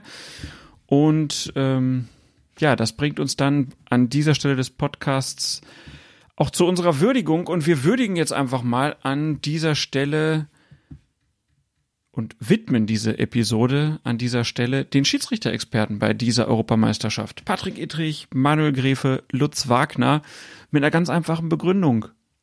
Sie schaffen es mit ihren kurzen Statements, die sie ja teilweise nur haben, dem Alex ganz viel Arbeit abzunehmen. Deswegen äh, ganz viel Dank von meiner Stelle äh, und äh, ich finde es tatsächlich auch, dass sie da drei Leute gefunden haben, die da auch gut reinpassen. Patrick Ittrich hat ja sogar schon ein Spiel kommentiert. Ich habe das leider nicht gesehen. Äh, Du hast es aber gesehen. Wie hat dir das gefallen? Man Schiedsrichter als Co-Kommentator. Das ist äh, völlig neu. Ich glaube, es hat es noch nie gegeben. Ähm, und Patrick hatte gesagt, äh, wir hatten, wir hatten auch, äh, haben auch Kontakt zueinander, hat auch gesagt, so, dass sie haben mich gefragt, ob ich äh, ein Spiel co-kommentieren könnte, habe ich dann nie gemacht, bin ähm, sehr gespannt, wie das läuft. Hat es dann gemeinsam mit Benny Zander getan. Benny Zander war der Hauptkommentator auf Magenta TV. Guter Die Mann. beiden Grüße bitte. Sehr guter Mann, genau, Grüße und haben sich beiden ganz hervorragend ergänzt. Das hat total super funktioniert. Patrick hat aus den Vollen schöpfen können natürlich auch. Das heißt, weil er es ja vollkommen neu war, hat er eben mal eine spielbezogene Entscheidung kommentiert und mal hat er einfach, wenn vielleicht nicht so viel los war im Spiel, auch andere Dinge kommentiert, wie zum Beispiel äh, diese Fahnenhaltetechnik dann irgendwie beschrieben, der, der Schiedsrichterassistenten, warum wechseln die eigentlich die Fahne von der einen in die andere Hand und wann tun sie das, solche Sachen halt, also ganz viel Hintergrundwissen auch, ähm, auch, auch preisgegeben sozusagen, ein bisschen aus dem Nähkästchen geplaudert, gleichzeitig eben Entscheidung kommentiert, ähm, auch das eben in, in, in Blitzgeschwindigkeit und so, dass man sagt, okay, gesehen, sofort eingeordnet, so dass man wirklich auch Mehrwert davon hat. Das hat super funktioniert äh, bei diesem bei diesem Spiel. Ähm, das gleich zum ersten Mal. Ich fand's äh, mega respektabel, wie er wie er das gemacht hat. Auch total Spaß gemacht, dazu zu hören. Die, und die beiden haben ja eben dann auch nicht nur die kurzen Statements, wie du schon gesagt hast, sondern Manuel Gräf ist ja dann auch, genau wie Patrick, bei Magenta TV im, im Studio ist, wenn es äh, dann auch was zu erklären gibt. Das Manuel Gräf ja beim ZDF eben wird da entsprechend auch eingebunden, erklärt Linien und Entscheidungen bei der Europameisterschaft und noch ein bisschen mehr und ist in diese Runde da auch eingebunden, finde ich auch sehr schön. Lutz Wagner, da würde ich mir wünschen, dass die ARD, also ihr macht das jetzt bei ihm ein bisschen so wie früher bei Jürgen Jansen, ein bisschen, ein bisschen mehr kommt da schon zur Geltung, dass sie ähm, ihn halt relativ schnell live kommentieren lassen oder auch mal eben in der Halbzeitpause oder nach dem Spiel. Bei Lutz Wagner würde ich mir auch wünschen, dass er ähnlich noch, noch, noch viel stärker eingebunden würde, äh, wie das bei Manuel Gräfe und bei Patrick Idrich der Fall ist, weil er einfach, kenne ihn ja als Lehrer, hat schon seit vielen, vielen Jahren, habe Vorträge von ihm auch gehört, es ist jedes Mal ein totales Erlebnis und hätte mir sehr gewünscht, dass er da noch mehr, noch mehr zur Geltung gekommen wäre. Wie er das macht, wie er es erklärt, ist wie immer fachlich total super und auch rhetorisch irgendwie brillant. Aber ihn könnte und sollte man, das wäre wirklich mein Wunsch an die ARD jetzt gewesen, noch viel, viel stärker einbinden, denn dann hätten alle was davon. Das ist fulminant, wie er das macht und da sollten möglichst viele was davon haben. Aber es ist toll, dass es alle Sender ähm, so viel Wert drauf legen, Schiedsrichter als Experten einzubinden. Man merkt es auch bei den Kommentaren. Selbst da, wo die Schiedsrichter-Experten sich nicht selbst äußern, merkt man, dass da schon auch ein Input geschehen ist teilweise, der sofort von den Kommentatoren umgesetzt wird. Das verbessert die fachliche Qualität, gerade bei der Einschätzung der Schiedsrichterentscheidungen in den Spielen. Das tut total gut. deswegen merkt man diesen, diesen qualitativen Sprung da auch ganz, ganz deutlich. Es ist schön, dass das auf diese Art und Weise geklappt hat. Es ist schön, dass das Schiedsrichterwesen, die Schiedsrichterei dadurch auch so eine Wertschätzung äh, erfährt und schön, dass die Zuschauer und Zuschauerinnen da so mitgenommen werden. Ich glaube, dass das einen totalen Mehrwert hat und ich finde, alle drei machen das wirklich total gut. Punkt. Dem ist nichts hinzuzufügen. Und du machst mit deinem Input natürlich auch noch was. Das heißt, es werden ganz, ganz viele Regeln erklärt. Und einer der Experten, die da jetzt am Werke sind, der hat ein Interview gegeben. Und zwar Zeit Online. Und das ist heute rausgekommen. Und jetzt gab es bestimmt einige, die sich gedacht haben, na, das werden sie bei Colinas Erben natürlich in aller Ausführlichkeit besprechen. Dem müssen wir jetzt mal kurz leider widersprechen, weil ich habe es einfach noch nicht gelesen. Also ich habe nur ein paar Anekdoten daraus ge äh, gesehen und noch nicht komplett. Deswegen haben wir gedacht, wir zeichnen jetzt auf und wenn wir uns das nächste Mal sprechen, dann werden wir dieses Interview dann auch in aller Ausführlichkeit äh, würdigen. Erschienen ist es bei Zeit Online.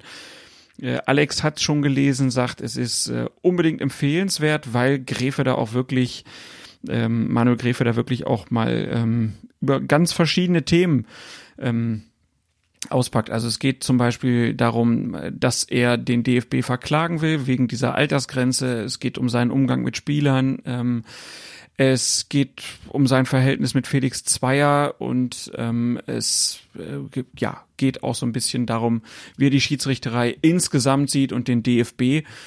Deswegen an dieser Stelle jetzt einfach mal nur die Empfehlung. Link findet ihr auf unserem Twitter-Account. Ähm, Colinas Erben heißen wir da, könnt uns da ja folgen, wie mittlerweile 40.000 andere. Alex, das hast du dir verdient. 40.000 Follower. Wahnsinn. Wir uns verdient, Klaas. Ja, 40.000 ja. ist eine schöne Zahl, das stimmt. Wirklich schöne Zahl. Habe ich mich sehr gefreut, als ich irgendwann gesehen habe, 39.998. Ich dachte so, wie krass.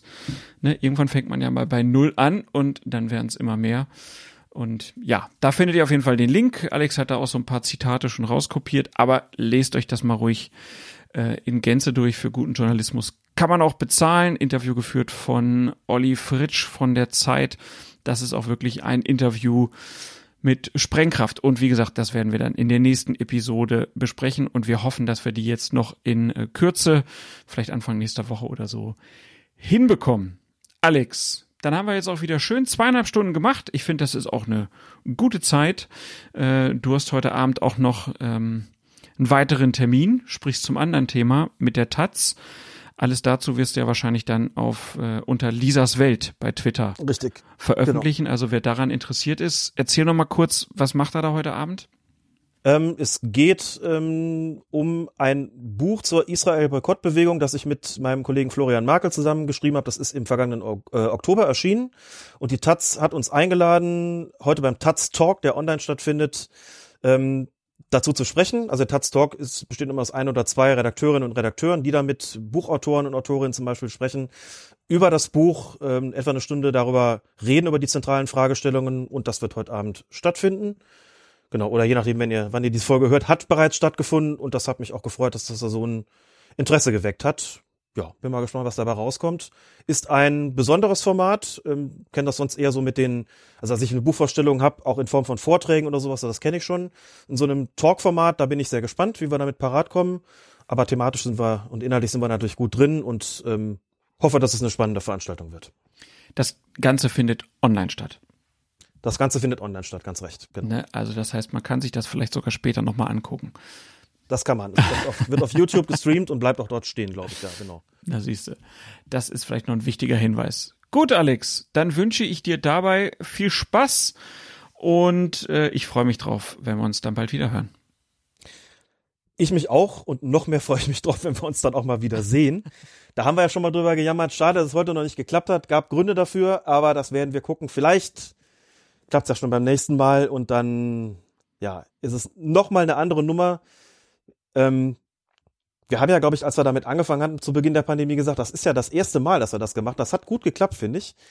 Aber ich muss auch echt sagen, ich freue mich schon sehr darauf, dir wieder gegenüber zu sitzen.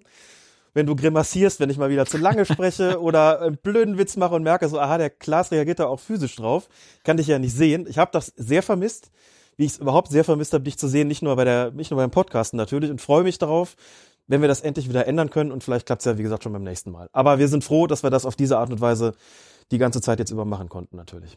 Genau, das ist das Positive. Aber ein Wiedersehen, da freue ich mich schon sehr drauf, vor allen Dingen, weil du ja auch noch Hörerbier bei dir hast.